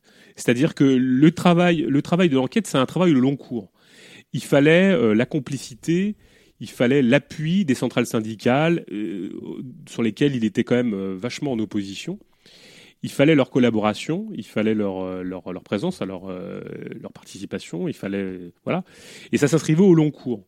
Et, la dynamique dans laquelle était Panzieri était dans une logique, était dans une dynamique de, celle qu'il appelait, dans une optique, je dirais, je pense, euh, réformiste, enfin, réformiste étatiste mal compris, de ce qu'il appelait la, le, le, contrôle ouvrier, avec tout ce que, ça comporte de limites euh, et de gestio, gestionnisme que ça accompagne, quoi. C'est-à-dire, euh, on va, simplement, euh, enfin, on va simplement faire de la de l'étatisation, le socialisme, c'est l'étatisation, si tu veux. Voilà. Mais comme ça a été un travail au long cours, le problème, et parce que ça a été un travail au long cours, il, il s'est passé quelque chose, c'est que quand l'intervention euh, à la fin des années 60 des ouvriers en rupture de banc avec les organisations traditionnelles, qui, est dans une, dynamique, celle de, l'autone chaud, de la désertion euh, des postes de travail, de l'absentéisme, et qui est dans une, dynamique, je dirais, euh, insurrectionnaliste, insurrectionnelle. Là, l'enquête, l'enquête était mise au rencard. En tout cas, elle a été mise au rencard parce que elle dépassait le cadre dans lequel elle enfermait les ouvriers tu veux. Le problème, c'est que les, gens qui étaient en rupture avec le cadre proposé par l'enquête ouvrière étaient des léninistes, des, des, des Maus Pontex, des léninistes euh, un peu critiques, mais quand même des léninistes, pro-parti. Mais ils étaient dans une dynamique de rupture profonde et radicale. Donc tu avais une opposition entre d'un côté des gens qui étaient pour une, une conception de l'enquête ouvrière, mais qui s'inscrivaient dans la longue durée, et donc forcément dans une sorte de réformisme, de contrôle ouvrier, et d'un côté, des, sortes d'insurrectionnalistes de, euh, stalino-armés. Donc il y avait une espèce de manière dont on était coincé. Voilà. Euh, et je pense qu'on est un peu, toujours un peu coincé dans cette dynamique. Le problème de l'enquête ouvrière, c'est qu'elle s'inscrit dans une logique au long cours pour, avoir des résultats fiables, des, prises de, de, des compréhensions euh, au long cours, avec un travail, parce que c'est ça l'enquête ouvrière, c'était une problématique d'autoconscience. Et ça a été une, une manière d'accompagner une autoconscience de classe dans les années 60-70 on accompagnait une prise de conscience, ce qui est toujours assez suspect d'ailleurs, comme si les ouvriers ne pouvaient pas comprendre eux-mêmes ce qu'ils vivent au quotidien, comme si les ouvriers allaient donner leur truc de résistance à l'intérieur des boîtes. S'ils les donnent, ils sont flingués. Ils vont pas livrer ça au public, ils vont pas livrer ça à l'enquête. Les résistances particulières des ouvriers à l'exploitation, les petits trucs, ils les donneront pas, pas dans l'enquête ouvrière. Ça, tu le gardes pour toi. C'est des armes de combat, tu vois. Donc tu livreras jamais euh, au grand public cette histoire de, de comment tu résistes, comment tu fais, ou à la limite tu vas te plaindre, tu vas dire ouais c'est dégueulasse et tout ça, machin, mais tu le livreras pas.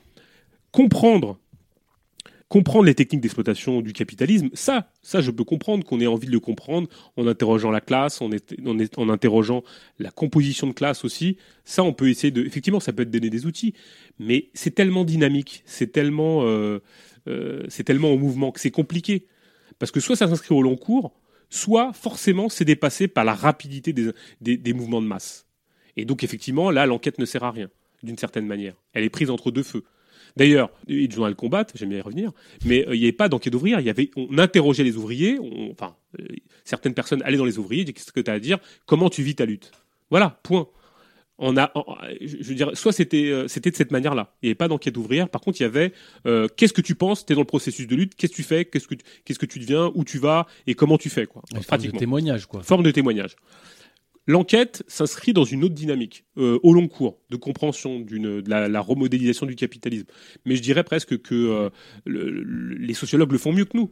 Mais là, on est dans une autre dynamique. Je pense que la dynamique qui est plus intéressante, c'est que ce sont les intéressés eux-mêmes. Le problème, c'est qui pose les questions. Qui pose les questions. C'est-à-dire que là, moi j'aime beaucoup la moitié enragée, et c'est très bien ce qu'ils font. Le problème, c'est que c'est eux qui proposent euh, l'enquête ouvrière. Oui, en fait, ce que ça. Ils la livrent, bien oui, sûr, mais, ils la posent quand même. Ils la font sur un bassin d'emploi, enfin, en tout cas, dans ouais, une ville. Dans un, dans un des, lieu particulier. Sur, dans un, voilà, euh, un lieu, enfin, un lieu, en tout cas. Un bassin particulier. Un bassin particulier. Pour comprendre. Sur, finalement, plusieurs entreprises, mais mm. ce qu'on se comprend, c'est que cette enquête, elle, elle ne provient pas spontanément non. d'ouvriers ou d'employés, enfin, parce que finalement, c'est plus la composition. Euh, euh, est, est, est, très variable, mais je veux dire, elle ne vient pas spontanément euh, comme un outil de lutte ou de compréhension. Non. Voilà. Elle est dans, un, dans, un, dans, une, dans une optique de compréhension du rapport euh, qui se met en place.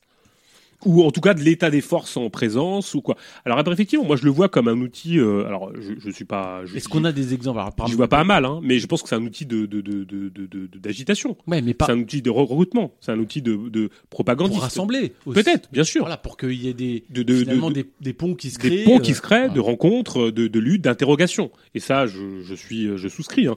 Il n'y a aucun problème.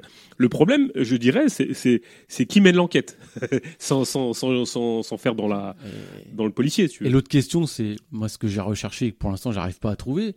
Est-ce qu'il y a aujourd'hui des mouvements spontanés dans les entreprises qui ont utilisé cet outil comme moyen de compréhension des rapports, euh, des rapports euh, euh, capitalistes qui se, qui se, qui se mettent en place euh, et, et de, et de la, de la, de la pression euh, capitaliste qui se met en place dans les entreprises et comme moyen de lutte. Et j'ai pas encore trouvé moi aujourd'hui d'enquête ouvrière. Non, mais elle, se, elle se, témoignage mais elle se mettra en place. C'est ce que j'essaie d'exprimer. C'est-à-dire que je, je pense qu'on est toujours pris entre deux feux. L'enquête se situe toujours, situe dans une stratégie au long cours de compréhension de la dynamique. Mais quand ça pète, ça pète. Euh, euh, L'enquête est obsolète. Euh, elle- elle- elle- les masses sont déjà en fusion, enfin, les, les prolétaires, les prolétaires sont déjà en lutte, et ça pète de tous les côtés. Donc l'enquête sera toujours en retard par rapport à une dynamique euh, d'insurrection ou de remise en cause de la société. Voilà, C'est-à-dire que tu mets, tu, mets, tu mets les papiers sur la table, et les gens qui arrivent et, ils foutent la table en l'air. Tu vois ce que je veux dire? Ouais, je vois ce que tu remplis- Alors attends, je repose mes questions. tu remplis le non mais en gros ce que je veux dire c'est que tu mets tu mets le questionnaire sur la table et tu commences à le remplir. Et puis il y a un mouvement insurrection, il y a un mouvement révolutionnaire, lui il fout en l'air la table. Ouais, Tes ouais. papiers s'envolent, ils sont déjà obsolètes. Ça, j'ai bien compris. Donc on est pris dans une dynamique euh, un peu compliquée quoi. Ouais, mais alors, en- sortons de la lutte. Est-ce qu'il y a spontanément aujourd'hui des gens, ou en tout cas des, des, des groupements euh, d'employés, euh, d'ouvriers euh, prolos, qui s'or- qui s'organisent en dehors de toute lutte, je sais pas, euh, voilà, ou en amont, pour essayer justement de comprendre un petit peu tout, Mais je pense que tous ces enjeux non mais je pense que de fait quand tu te mets en mouvement, tu comprends déjà c'est mon raisonnement. Dès que tu te mets en mouvement, par exemple, imaginons les travailleurs de, des, des- de, de chez Uber qui se mettent en, en- quand ils se mettent dans une dynamique de groupe, de, de, de groupe et de lutte, ils savent déjà, ils savent déjà qu'ils se font avoir et ils comprennent déjà dans quel processus ils sont tombés, comment ils se font exploiter, comment il faut résister. Donc tu sais, la dynamique se, se, se, se, se, construit comme ça.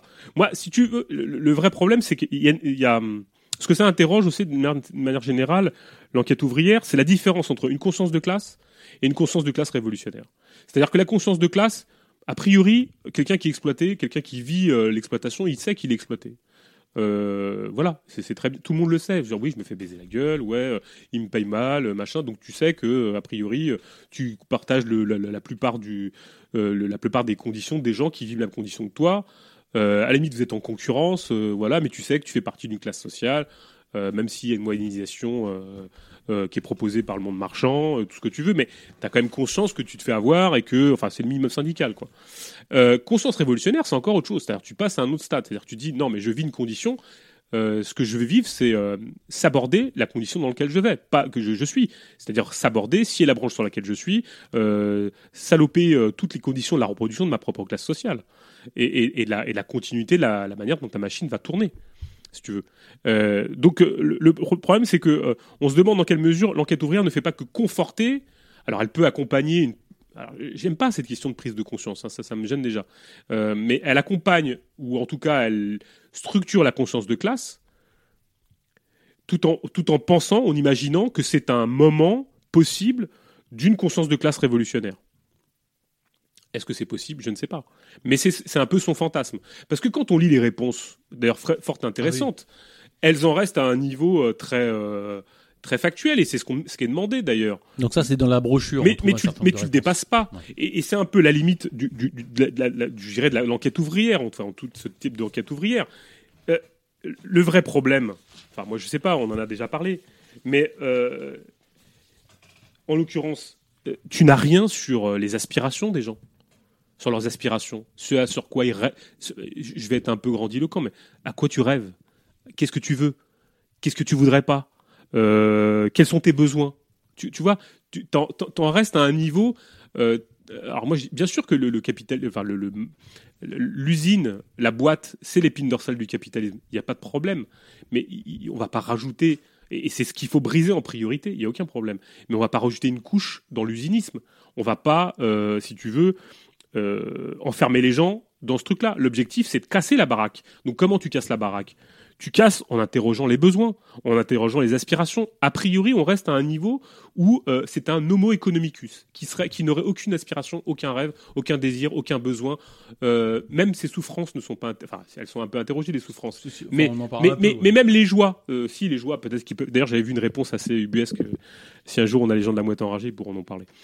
Mais, euh, mais, mais j- c'est ça aussi. Ce que je trouve qui manque dans ce type d'enquête, qui, qui s'inspire toujours un petit peu de Marx, et ça peut être pour le coup un peu désuet, peut-être, je sais pas. euh, c'est les aspirations, quoi. Moi, moi j'ai l'impression que ça fait écho à un, film. Euh, je me rappelle, on avait discuté avec, avec Nico. D'ailleurs, Nico, si tu nous écoutes, j'espère que tu vas bien. Euh, qui s'appelle Le Voyage de Sullivan. Euh, The, Sullivan The Sullivan's Travel. Je crois que ça s'appelle comme ça en anglais. euh, De comment il s'appelle de, Je sais plus quel, quel, quel est le réalisateur. Je crois que c'est Preston Stur- Sturgis, je crois. Bref.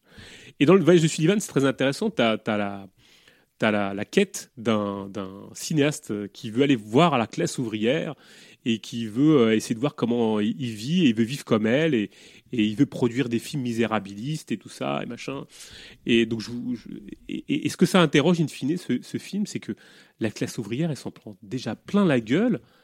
Elle a pas envie de s'en prendre, enfin, elle a pas envie de se prendre ça encore plus dans la gueule, quoi. Genre, un, ouvrier, il va pas aller regarder, enfin, il, il en a, il a pas envie de voir euh, à les toutes les cinq minutes un film sur les destins tragiques de la classe ouvrière. Il le vit déjà quotidiennement. Il y a que les bobos de gauche du 6e arrondissement pour aller voir euh, les conditions de travail du peuple de Bangladesh. Tu vois, tu vois moi je, sais bien, bien sûr. Je, sais que c'est pas marrant, mais j'ai pas besoin de regarder 10 milliards de films ou me battre la coule, peut dire putain les pauvres petits euh, chinois qui produisent des iPhones. Mais moi-même je- j'en prends plein la gueule toute la journée. Et ce que j'ai envie au fin de la journée, c'est pas de me voir un film euh, militant, le point levé, pour me dire ouais on est tous exploités. Je le sais, je le sais déjà. En revanche, ce à quoi je rêve, ce à quoi j'aspire, euh, qu'est-ce que je, qu'est-ce que je voudrais comme autre société? Pas de manière utopique, hein, mais pragmatique. Comment on fait? Comment on fera?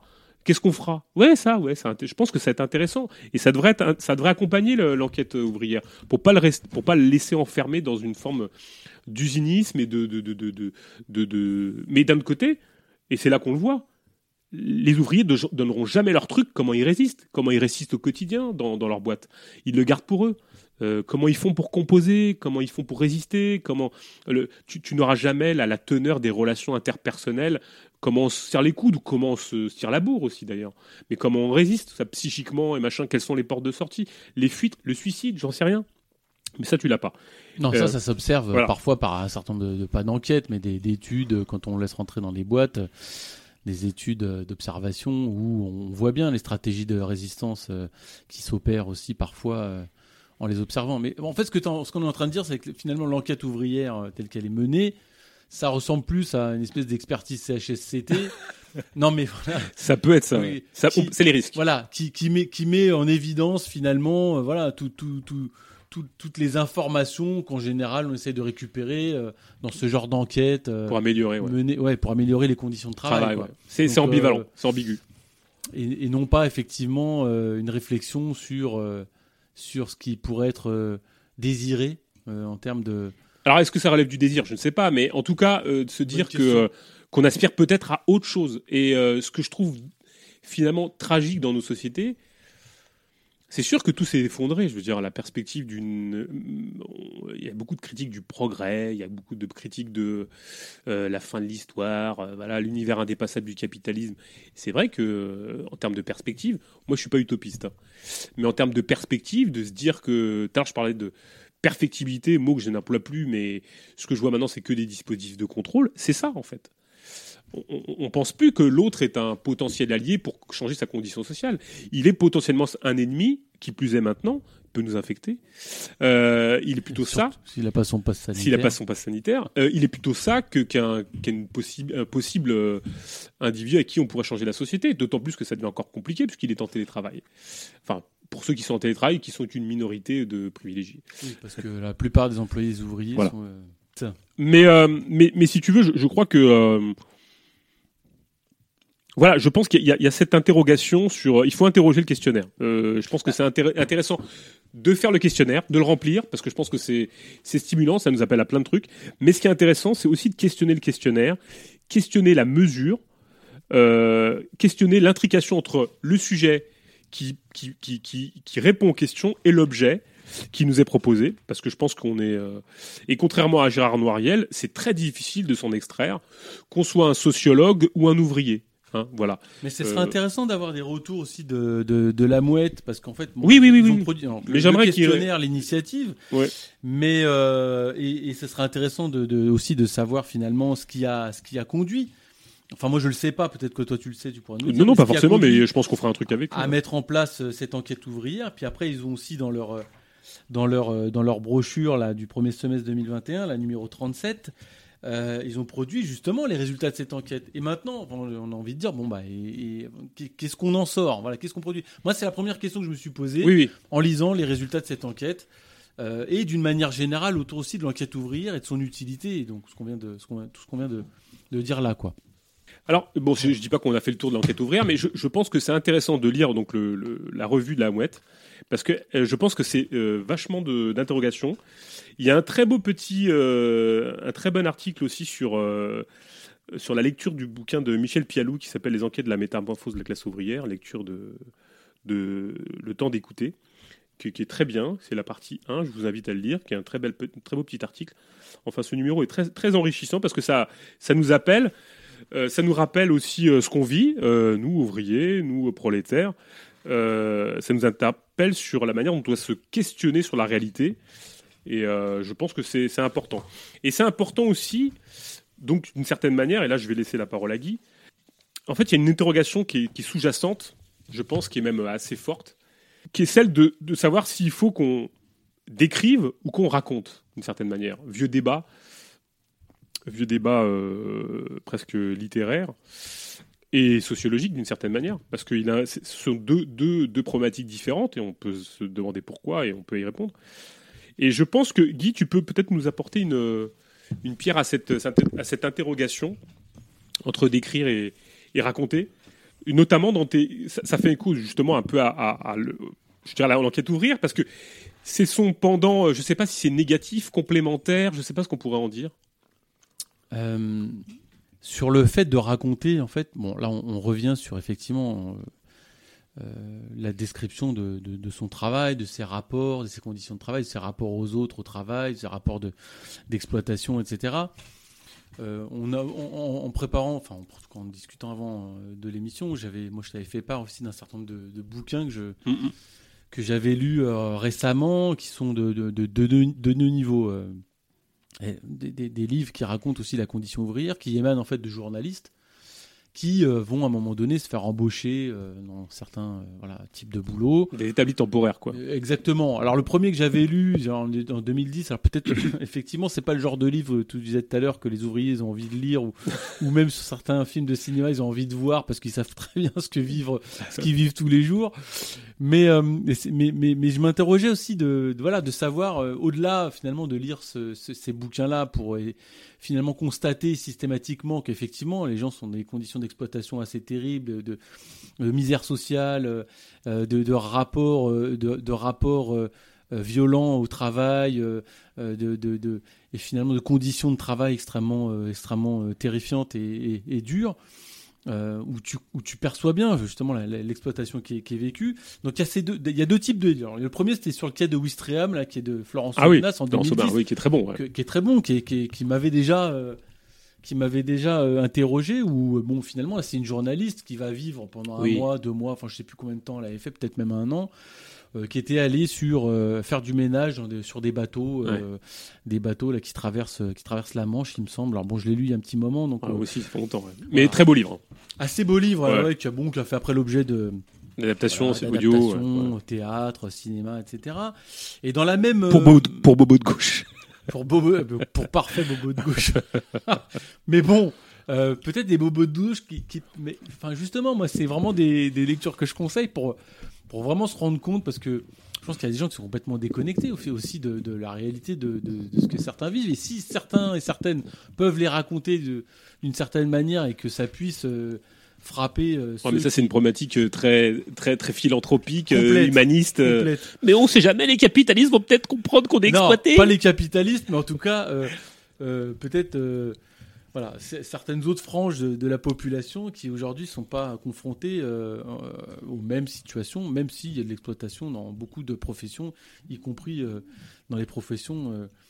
euh, Du tertiaire. Où on trouve, où on trouve ce, ce- ce- ce que tu appelles les bobos de gauche. Bon, bref, on a deux, deux formes de, j'allais dire, de témoignage. Il y a le témoignage de la, de la personne, du journaliste qui va se mettre voilà, dans la peau d'un travailleur, en tout cas qui va, qui va avoir à, vivre cette, euh, ce, travail, mais qui sait qu'il ne le fait pas euh, toute sa life, quoi, si je puis dire.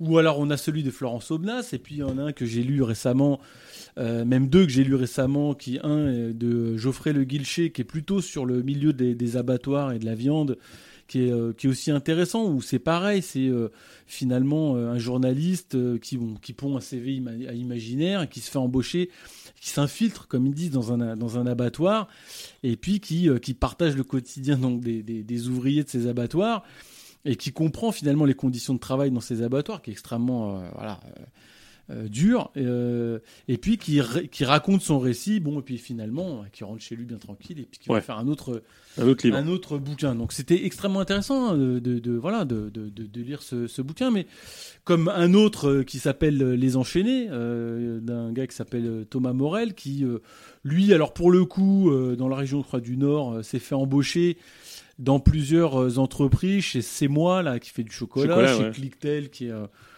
qui est un, comment dire, ben, un prestataire là, d'une plateforme téléphonique pour... euh, pour des SAV divers et variés, euh, chez Ranger, euh, Creatis et Toyota. Donc voilà, bon, je vais pas revenir sur le contenu du bouquin, mais globalement, on voit bien que quel que soit finalement le job, il y a des conditions merdiques, si ce n'est de travail, mais aussi les objets, les, enfin l'objet même du travail et l'objectif du travail qui, qui, qui est à interroger et toute la merde du travail et toute l'exploitation capitaliste qui est autour. Donc moi je renvoie à ceux qui veulent lire hein, ces bouquins d'aller le voir. Mais c'est pas le, le- le propos, c'est pas tant de, de parler du bouquin, donc il y a le bouquin des, des journalistes. Et puis tu as ceux qui sont plutôt des récits euh, de, de, de, de- de personnes ex- exploitées, euh, qui ont fait des, des, des boulots et puis qui ont finalement fait une forme de témoignage. Alors ça, c'est un autre dé- c'est une autre- déjà une autre démarche. complètement une autre démarche. Voilà. Alors, Là, pour le coup, là, il n'y a pas de, c'est- c'est pas neutre. euh, Enfin, dire, c'est pas les mêmes conséquences. Non, alors peut-être on peut en discuter. Moi, je, je, je- finalement, euh, Non, mais le- le- la démarche du journaliste, euh, il, il perd rien à se faire virer, quoi. non, il perd rien à se faire virer. Enfin, voilà. Il- Euh, il- alors, il peut dénoncer, mais à dénoncer, il, il perdra pas grand-chose. Non, mais la réalité est pas la même, quoi. Il peut voir objectivement ce qui se passe, Le, le, le, le- sentir dans son corps. Voilà, avec il y a aucun chair, problème. Aucun problème. Mais, mais d'un autre côté, euh, je sais même pas s'il le ressentira de la même manière dans son corps, parce qu'il sait que la, la pénibilité, euh, tu vois, il, il fera pas la résilience de la même manière. Non, tout à fait. Et puis, et puis tu te projettes pas dans, non plus dans une perspective de faire toute. Enfin, alors après, je sais pas Toute si ta vie, ouais. se, se le, se le projettent comme ça, mais à un moment donné, je pense que ça, ça change ta perception de la souffrance et de la douleur Évidemment. et de l'exploitation. Évidemment. Donc, euh, Et même de la nature humaine, dans Et- sa dégueulasserie. et même de la nature humaine. Et d'ailleurs, finalement, je trouve, et c'était aussi un des éléments, alors qui était hyper, euh, hyper bien décrit, euh, notamment dans le livre de Geoffroy Le Guilcher, qui s'interroge aussi sur euh, la relation que ça crée, le mensonge, parce que tu es obligé de dire, enfin, tu mens aussi à tes collègues sur Bien le sûr. fait que tu es journaliste, etc. Et la relation que ça crée, elle est, elle, est, elle est aussi particulière. Donc, donc je, je, je sais pas comment l'analyser. Bon, oui, ça donne. Mais alors, ça, ça interroge aussi l'objectivité, quand même. Complètement, Euh. Il n'y a pas d'objectivité. Les, les liens sont pas les mêmes. Les liens potentiels de solidarité ou de, ou de camaraderie ou de, ou de concurrence sont pas les mêmes non plus. Alors ils peuvent s'instaurer à un moment donné, ce que tu vois bien quand ils font des, des, des soirées entre eux, etc. Donc voilà, tout est. C'est voilà, c'est c'est des, vrais, des, des vraies relations humaines qui se mettent en place, mais toujours dans une forme de, de, de- de mensonge. Alors je dis jamais tout euh, à nos collègues, hein, j'en sais Ouais. rien, mais c'est pas le problème. Jamais d'ailleurs même. Mais, mais je, je- je- je- moi, je m'interroge sur la manière dont ça te fait percevoir, justement, euh, ce que tu décris. Voilà. Euh, j'ai pas de réponse à ça. Et après, il y a une autre démarche, euh, où là, j'ai trois autres bouquins que, dont le, le premier que j'ai lu, qui est, euh, alors tout à l'heure on parlait d'Amazon, mais c'est marrant, c'est un gars qui, Qui a bossé pour Amazon. qui a- non non, mais qui, a- qui a- qui s'est auto-édité sur Amazon, qui a sorti son bouquin qui s'appelle euh, Oh, quelle horreur, quelle horreur. Non, pas, être- pas s'auto-éditer Ah sur bah Amazon. je sais pas, en tout cas qui a sorti son bouquin. écoute, Moi je l'ai acheté non, mais euh, tant mieux, sur tant mieux. Amazon, désolé, je l'ai Tu l'as acheté sur Amazon? 5 ou 8 euros. Alors que tu pourrais aller sur une belle petite librairie autogérée euh, et auto-exploitée Ça, se trouve Oh. pas, ça se trouve pas librairie. En librairie, ça s'appelle Ordure, de presque journaliste à vraiment ouvrier, quelqu'un qui s'appelle François Asselet. Alors je sais pas comment décrire le truc, mais bon, en gros, c'est vrai que bon, c'est un gars qui est finalement euh, qui cherche à devenir journaliste, qui traîne un peu de RSA en boulot précaire, et puis qu'à un moment donné, euh, voilà, s'il veut conserver son RSA, on l'oblige à aller travailler dans une coopérative euh, de, recyclage de déchets, où il nous raconte finalement au, jour le jour. hein, c'est un cahier euh, quotidien de ce qu'il vit au travail, alors av- av- avec rien de voilà rien de rien d'exceptionnel, hein, avec les conditions de travail un peu dégueulasses, le manque euh, de protection, euh, on ne sait pas trop euh, ce qu'il y a dans les trucs à recycler, euh, on, manque de, il manque à chaque fois de, de, se couper une main euh, ou de se blesser sur les trucs. Donc, mais voilà, enfin au-delà de ça, euh, où on se doute bien d'ailleurs que c'est les conditions de travail. euh, Mais il y a une tradition comme ça dans le mouvement ouvrier. hein. Il y a ce qu'on appelait la littérature prolétarienne. Je pense à Georges Navel, je pense à des, à des gens comme ça qui, qui ont aussi nourri une tradition de la description du milieu ouvrier, de, des conditions de travail, qui s'inscrivaient. Alors après, justement, ils, ils- ils perdaient leur place euh, d'ouvrier pour devenir, pour avoir un statut d'écrivain prolétarien. Machin. Bon voilà. Donc tu t'extrayais de ta, de ta condition. Mais il y avait une tradition de comme ça de, de récits euh, du labeur, de, des conditions de travail. euh, c'est un, truc qui a, aussi existé, qui a eu son heure de gloire. Hein. Non, mais cela dit, bon, qu'est-ce que tout à l'heure on parlait de l'enquête ouvrière et de ce que ça pouvait euh, apporter euh, comme travail long cours, en conscience, la conscience de classe, des rapports d'exploitation, etc. Donc moi je trouve qu'il y a des, des témoignages comme ça qui sont relativement. Alors après toute la subjectivité qu'il y a de de la restitution de ce qui a été vécu par euh, l'auteur de, de ce truc-là, mais aussi même les rapports avec les collègues, les discussions, les relations d'amitié, euh, ce qui se joue au travail aussi, euh, avec tes relations interpersonnelles, avec, le, avec, la, avec la hiérarchie, Oui, le patron, euh, avec les institutions, le RSA, etc. Sur le, voilà. Il y a tout un tas de trucs euh, descriptifs d'une vie quotidienne, je trouve, qui sont extrêmement euh, euh, euh, de, ce, que ça ce que ça nous apprend. Alors chacun, nous, on a, on a une perception de nos propres conditions d'exploitation, mais ce que ça nous apprend aussi euh, d'autres points de vue. donc voilà, moi j'ai lu ce, type de bouquin-là. T'en as un autre d'un gars qui s'appelle Léon Cornec, qui s'appelle Sortie de rail. Alors là aussi, si vous voulez flipper sur les conditions de travail d'une d'un d'un du comment dire d'une entreprise sous-traitante euh, de la RAT de la RATP de la SNCF euh, euh, je pense que je vous encourage aussi à le lire. C'est un gars qui a commencé voilà qui était qui était plutôt parti pour faire musicien mais qui s'est retrouvé confronté à une réalité de, de gagner sa croûte et puis qui est parti faire de l'intérim mais qui s'est pris au jeu en fait hein, qui a gravi des échelons etc il, il décrit assez bien d'ailleurs des conditions de travail qui sont assez assez pourries aussi la manière dont, se met en place euh, les, les, les, personnes qui vont euh, grimper dans la hiérarchie, celles qui jouent le jeu, puis les autres euh, qui le font pas, et donc une description euh, finalement d'un monde assez, euh, assez euh, comment dire, euh, assez violent, euh, de gens complètement désabusés euh, qui tombent dans l'alcoolisme. J'ai jamais, je me suis jamais autant dit en lisant ce bouquin que euh, honnêtement, on, on avait euh, des gens qui étaient, euh, qui entretenaient euh, le réseau, un réseau euh, de, de rails, de transport, euh, qui, qui- qui était tombé dans l'alcoolisme. Enfin, ça, me- ça- c'était assez choquant. Alors, je ne sais pas si c'est une vue de l'esprit ou justement cette dimension subjective dont on parlait tout à l'heure, mais je veux dire, en lisant ce bouquin, je me dis qu'effectivement, le travail, ça peut aussi euh, te détruire euh, euh, de manière. On n'a pas parlé de putain d'usine.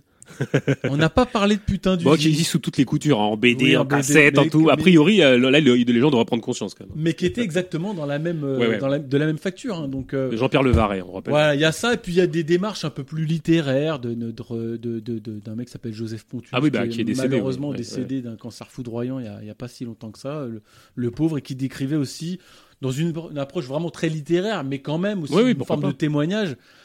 Euh, d'un bouquin, donc c'est à la table ronde. J'ai pas dit euh, les maisons d'édition, mais on n'est pas dans une émission littéraire. Non, on pour, s'en pour, demander aux On, gens. fera de- peut-être- on, met- on mettra peut-être les C'est pas ça le références. problème. euh, Ouais, on pourra mettre les ouais, références. ouais. Ouais, pourras on les mettra, sur, ouais. sur le sur le site. Bon, Mais en gros, voilà, il y a ces deux approches, qui est plutôt une approche, on va dire, de, de, de, de- journalistique, ce qu'on appelle des embedded, là, je- enfin, de, de, de, de, de- de quelqu'un qui va s'immerger euh, Un peu Euh, côté gonzo, quoi. un peu, exact, un peu ça, ouais, qui va se mettre dans la peau d'eux Le tenter gonzo. de, de décrire, et puis de l'autre, euh, la description br- brute ou de manière un peu littéraire, mais de- de- d'un vécu euh, de, de, euh, au travail et qui donne aussi, qui donne à voir de, voilà, des conditions de travail, de l'exploitation capitaliste, euh, aussi parfois d'ailleurs de- du, côté euh, du, du, du- du- du- de ce qui peut se jouer de relations interpersonnelles euh, humaines aussi Mhm. au travail. Quoi. Veux dire, ça, c'est des dimensions- socialisant. Ouais, mais ça, c'est des dimensions qu'on n'a pas dans l'enquête, peut-être. Enfin, je sais pas. non, mais- je sais pas. mais- ça, c'est une vraie question. Mais est-ce que ça interroge pas, euh, in fine, peut-être, euh, il y, a, il y a- comme je disais, je, parlais du débat, du débat entre, euh, entre raconter versus décrire. Alors, il y a, y a même encore une sous- une sous-catégorie qui vient s'inviter. Il y a raconter journalistiquement, et raconter en tant que que qu'acteur véritable et pas extérieur, tu vois, euh, raconter véritablement, et puis décrire de manière scientifique euh, comme, comme un objet scientifique euh, à, prétention sociologique, voire même, même si euh, c'est pas le cas de ce que disent euh, la moitié rangée, eux ils sont dans une forme de subjectivité, ils l'assument. Mais, mais, mais finalement, ça reste des propos assez bruts quand il y a des réponses qui ne nécessitent pas, qui sont du oui ou non, puis euh, des choses qui relèvent du factuel, même si la dimension de l'interrogation se veut subjective, subjective, les réponses restent factuelles et, et- et se veulent dites objectives. Donc, est-ce qu'il n'y a pas une interrogation justement à avoir sur euh, raconter versus décrire? Parce que il y a, il y a l'objectivité, la soi-disant objectivité, elle a quelque chose de très neutralisant. Elle a quelque chose de, si tu veux, t'as d'un côté une connaissance chaude et une connaissance froide. Euh, la connaissance chaude, on est dans le cœur, on est dans le, c'est le cas de le dire, on est dans le cœur, on est dans la fusion, on est dans le bouillonnement. La connaissance froide, c'est, ça se veut en retrait, ça se veut euh, dégagé, neutre. Et, et finalement pas très acteur quoi. Ça se veut, euh, c'est un objet qu'on étudie de manière comme un entomologiste euh, et, et finalement on Comme est très er- peu acteur de choses. Comme un ergonome, parce qu'en fait, c'est exact, Ouais. exactement la fonction de ce qu'on appelle les ergonomes, ceux qui observent Ouais. l'activité de travail et qui justement sont, sont là un pas de côté Ouais. euh, à observer justement un l'activité telle qu'elle se telle qu'elle se met en œuvre et les relations entre le- les, les gens, soit en l'observation ou avec des questionnaires, des Mhm. entretiens individuels, et qui justement, alors, qui, qui est pas dépourvu quand même d'une certaine subjectivité aussi, il faut le savoir. Dans, dans quoi Dans la. Dans l'observation, Oui, mais dans les enquêtes, Ouais, dans, le, dans ouais, mais- le- les questionnaires. Ouais, mais est-ce que l'observation, elle est pas là L'observation, enfin la, la, scienti- la, la- la froideur sociologique. euh, Enfin, je vais, je vais caricaturer mon propos, mais on a d'un côté euh, l'enquête ouvrière qui se veut chaude, active, euh, subjective et, et intervenante, c'est-à-dire active dans le sens elle veut transformer les choses. Euh, je sais pas forcément si, si, si ça mène à quelque chose, peut-être, peut-être pas, j'en sais rien. Mais d'un autre côté, tu as quand même un outil de flic. Tu as un outil de flic de contrôle, de de- d'amélioration des conditions existantes, enfin des conditions existantes dans le sens de, de la, de la manière dont les choses pourraient mieux tourner, qui se veut une forme d'objectivité euh, résiliente. Pour le je coup. sais pas si je comprends bien le truc, mais en tout cas, par exemple, sur, quand on parle de, de- de- des enquêtes en ergonomie, moi, ce qui me gêne de toute façon, c'est qu'elles elles sont toujours dans l'objectif d'améliorer les performances. De, Oui, mais c'est ça voilà. ce que je dis, Ouais, Exactement. Donc moi, ça, c'est un truc qui me dérange beaucoup. c'est ça l'objectif de la sociologie, c'est là pour encadrer. C'est-à-dire que c'est le, c'est, Oui. euh, améliorer les performances tout en conservant, enfin tout en maintenant Un la- peu d'humanité, voilà, des- ouais, ouais. Et je trouve que de toute façon, c'est deux choses qui sont complètement antinomiques euh, d'une certaine manière. Non, mais c'est ce qui différencie la sociologie euh, et sa froideur et sa pseudo-objectivité à la comment ça s'appelle à la- notre ami Noiriel de l'enquête ouvrière qui se veut chaude et intervenante complètement. et subjective. Et, et d'un autre côté, et c'est là où moi je, je, je comprends pas cette soi-disant objectivité euh, et retrait, je ne sais quoi. C'est c'est un fantasme, c'est un fantasme euh, scientiste. Ça, c'est un fantasme scientiste. Ça n'existe pas. Euh, quand on est dans un monde construit au travers de, quand, on a une conception, je dirais, ah, ah, enfin nominaliste des choses, on peut pas avoir cette conception euh, euh, qui, qui relève de la métaphysique, parce que c'est ça. Euh, Noiriel, il a une conception métaphysique de la description du réel. euh, pour moi. Et donc, euh, tout outil que tu te crées te permet d'intervenir. Et, et ob- l'objectif, c'est quand même de transformer, sauf à, à faire des rapports et, euh, institutionnels ou, à, ou, ou ministériels. Quoi. Mais sinon, je vois pas trop l'intérêt. Si c'est pas pour intervenir, enfin, alors après, et encore, le- la dynamique est différente dans le sens où, là, en l'occurrence, c'est les intéressés eux-mêmes. Le problème, c'est d'où vient le questionnaire. Et c'est moi ça peut-être qui me dérange, c'est-à-dire que euh, il y a un questionnaire qui tombe et les ouvriers le remplissent. Et, et c'est là. Mais Ils en font rien eux-mêmes. c'est Non, mais le- ça, ils en font rien eux-mêmes, ça c'est sûr. Mais ce qui, ce qui m'intéresserait, c'est, c'est la dynamique autocréa- autocréative d'interaction, d'interrogation collective de ces conditions de travail. Mais celle-ci, elle n'arrive quand il y a une vraie lutte, quand il y a une lutte réelle et radicale, pas quand elles sont dans la contemplation et l'interrogation de, de ce qu'on subit. Après, Et là, c'est trop tard pour l'enquête. et là, c'est trop tard. Et là, c'est trop tard. En revanche, ce que je trouve intéressant dans l'enquête, c'est de d'interroger les manières dont tu es torturé, parce que je pense qu'elles permettent, d'une certaine manière, de pas euh, de pas subir, enfin de pas subir, de pas être dupe de ce que tu vis, euh, pas ne pas intégrer les mécanismes de la domination.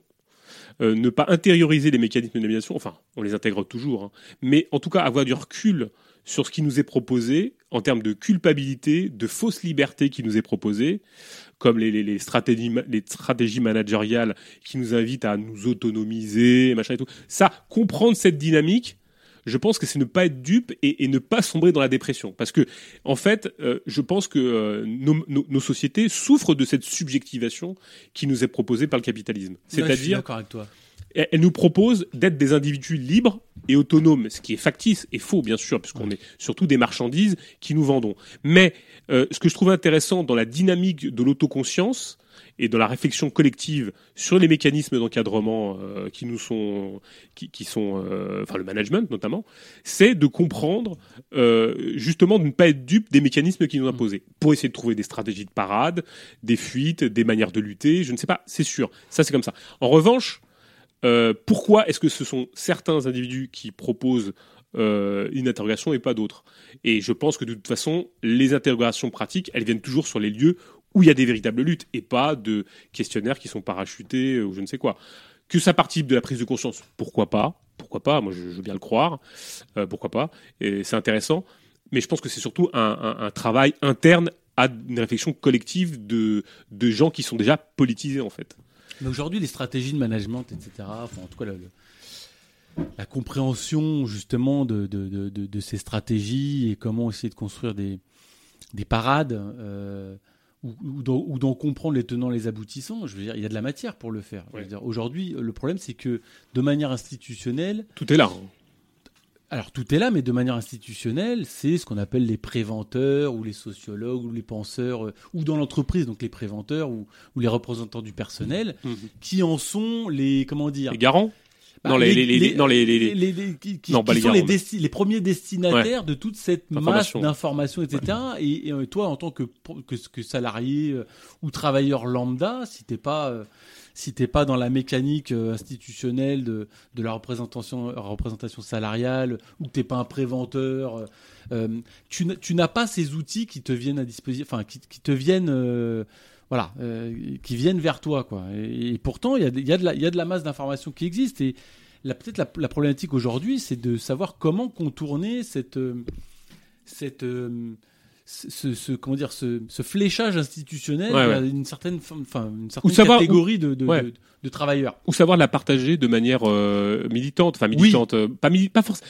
militante. C'est ça le problème, c'est que c'est très restrictif. C'est sur ton lieu de travail, euh, tu, tu- moi, bon, je- j'en ai rien à foutre des militants, hein, ils m'intéressent pas, Euh, enfin certains en tout cas. Mais je veux dire par là que quand tu vis concrètement, réellement dans, dans une boîte et que tu es, face à, à de la répression, à du flicage, à des, à des comportements de merde. Euh, comment il faut te comporter, comment tu peux lutter, comment tu peux résister, voilà, comment tu, quel lien de solidarité tu peux mettre en place. Ça, c'est intéressant. Et puis après, après, tu t'essaies de dépasser le cadre qui est proposé par, euh, euh, par les outils qui, qui te sont, qui sont mis à disposition. Mais là, on, rentre dans une autre dynamique, qui est le processus révolutionnaire, qui est, qui est de, de- penser à autre chose. Euh, ça, je pense d'ailleurs, c'est un petit peu. Je fais l'artable pour le bouquin là de Jean Bernardo, euh, Économie des processus révolutionnaires. Vous avez quelques pistes de réflexion. Il en reste quelques quelques quelques exemplaires euh, avant disparition. Mais mais je pense que voilà, ça c'est le, le bénéfice de l'enquête. Je pense c'est mettre à distance et pour essayer que qu'on d'éviter de d'intérioriser. Enfin, est-ce qu'on est-ce qu'on peut y arriver? En tout cas, euh, essayer de, de, de- prendre du recul par rapport à ce qui nous est proposé pour ne pas qu'on culpabilise, pour ne pas se sentir euh, étouffé, pris dans la machine, euh, ou ne, en tout cas ne pas être dupe. Parce qu'on voit des gens qui sont pris dans le... Alors c'est sûr que quand maintenant le flic c'est le flux, c'est difficile de t'extraire. C'est difficile de t'extraire. Parce que qu'est-ce que tu peux faire? À part abandonner ton poste de travail, c'est compliqué. Les postes de management qui te t'embarquent dans un flux de productivité, qu'est-ce que tu peux faire face à ça quoi? À part casser la machine, je vois pas. À part déserter, à part fuir, il n'y a pas beaucoup d'alternatives. Donc quand tu es face à ça, qu'est-ce que tu fais face au flux? Tu peux rien faire face au flux. C'est t'es pris inévitablement dans la dans la tornade de- du, flux de la productivité et tout le monde se tient quoi. Tu vois? Alors effectivement, tu peux c'est bailler un peu au corneille, mais quand tes collègues euh, sont euh, tributaires de ce que tu fais toi, tu es pris dans une machine. Et à ce moment-là, toi-même, euh, tu es, soumis aux contraintes de tes collègues qui euh, peuvent te soutenir, mais jusqu'à un certain niveau. Quoi. peuvent te soutenir jusqu'à un certain niveau, parce que si tu commences à pas jouer le jeu, tout le monde se retourne contre toi. Donc c'est compliqué. Donc euh, après, euh, je, je sais pas trop. quoi, parce que, dans, dans une économie de flux, c'est compliqué. De, on, on est quand même passé d'une d'une économie euh, post-fordienne, euh, enfin post euh, presque post-toyotiste, complexe quoi. Surtout dans dans une économie euh, encore plus numérisée, encore plus, euh, c'est compliqué maintenant de résister. Donc euh, je sais pas. Ça, pour le coup, euh, ça pourra faire l'objet d'une autre discussion. Et encore, je... tu voulais nous parler d'un autre d'un autre bouquin peut-être? Non, je pense que j'ai tous évoqués. Bon, on mettra on mettra la liste sur. Ouais, ouais, ouais. Il y en a donc un, deux, trois cas bah, avec celui de, de- de- sur le quai de Ouistreham. Après, il y en a d'autres. Hein. Euh, c'est assez marrant d'ailleurs que c'est très masculin, quoi. Quand on regarde bien, à part le- Ouais. le, quai de Ouistreham de de, de, euh, de- j'ai oublié son nom, ça y est, ça me revient pas, mais euh, Aubenas. voilà, Florence Aubenas. Euh, ça aussi, ça, ça, ça pourrait être interrogé, ça pour le coup. euh, est-ce que c'est bon, est-ce que c'est le fruit du hasard hein? Peut-être que moi, je suis pas tombé sur des, sur des, sur d'autres références, mais euh, Bah, il y, a il y a aussi le bouquin, le fameux bouquin l'établi de. oui, de, de, de Robert de Linard. Robert Linard, qui, Oui, qui- oui, qui a fait un peu école à l'époque. voilà, qui, qui- qui était ce- le, le bouquin de. De des, bah, tout à l'heure, on parlait d'enquête ouvrière, mais euh, en France, ça surtout des les Mao. Alors, je disais tout à l'heure, tout à l'heure, je le disais, mais ceux qui pourraient, ce qu'on pourrait interroger en termes de tradition d'enquête ouvrière en France, ce serait la tradition Mao, qu'on tentait comme ça justement des, des incursions dans les usines. euh, Bon, il y a quelques, quelques gauchistes, euh, pas forcément Mao, qui l'ont tenté aussi, puis ils sont revenus quand même au bercail parce qu'il fallait pas déconner. tu, le fais tu le fais une année deux années trois années puis s'il y a quand même une, une ouvrière de chez chez Renault qui l'a fait je sais plus comment elle s'appelle elle est restée toute une vie là-bas Euh, je crois que je t'avais envoyé la référence de cette euh, Non, le problème c'est après c'est- il y a une question de sociologie qui lit ces bouquins quoi? Le, le vrai problème il est là c'est-à-dire que euh, il faudrait savoir. Et, et- et le vrai problème, c'est. euh, alors, on parle d'enquête, on parle de témoignages, des conditions de travail, mais qui lit ces bouquins, qui, lit, qui peuvent lire ces bouquins, quoi? C'est ça le truc. Et, euh, et c'est toujours le même problème. C'est-à-dire que on est face à une forme d'informations qui sont objectivement présentes et dont ne se saisit pas euh, les classes les plus, euh, les plus exploitées. Et ce qu'on peut comprendre, moi j'arrive chez moi, je suis fatigué. Ah, puis comme tu disais tout à l'heure, je veux dire, bon, euh, tu, tu déclines le truc, quoi. Alors là, voilà, c'est sortie de rail, c'est donc les, Ouais, ouais. le, le, le- c'est euh, le, le- la sous-traitance euh, du ferroviaire, les enchaînés, bon, il, il te fait. Euh, il te fait plusieurs entreprises, mais finalement, on fait, c'est toujours les mêmes mécani- mé- mécanismes euh, à, l'œuvre. Ouais. C'est toujours les mêmes. euh, L'exploitation, les mauvaises conditions de travail. Complètement. C'est pareil pour la barbaque, euh, Ouais. c'est pareil pour euh, le, le recyclage. Donc effectivement, quand on a presque, j'étais presque tenté de dire quand on a lu un, t'en- tu as lu tous lu, 40. bien sûr. Donc et c'est à peu près moi, c'est c'est à peu près la réflexion que je m'étais faite, mais y compris euh, après le bouquin de Linhart, Ouais. euh, ou dont on pourrait se dire, mais attendez, on n'est plus dans les années 60, Si, si, fin on- des pareil, 60, hein. 70. Qui fantasme Euh, l'exploitation. donc euh, ça a changé, etc. Mais en fait, c'est d'autres euh, conditions Ouais. de travail, donc peu importe. Mais effectivement, je veux dire, demain, je te sors, enfin, je te sors, je vais sûrement trouver un autre bouquin euh, dans un autre secteur d'activité. Bah, Casselli, par exemple, exactement- euh, les, les, les travailleurs du Bah, clic. là. complètement. Alors bon, lui, c'est différent. C'est encore diff- différent, C'est ouais. encore différent, mais je veux dire où on, où, où on, on entrevoit quand, quand, euh, il fait un descriptif de euh, des fermes à clic là. euh, euh, et des travailleurs du clic, euh, on entrevoit bien effectivement des conditions de merde aussi, euh, d'exploitation euh, peut-être encore encore pire,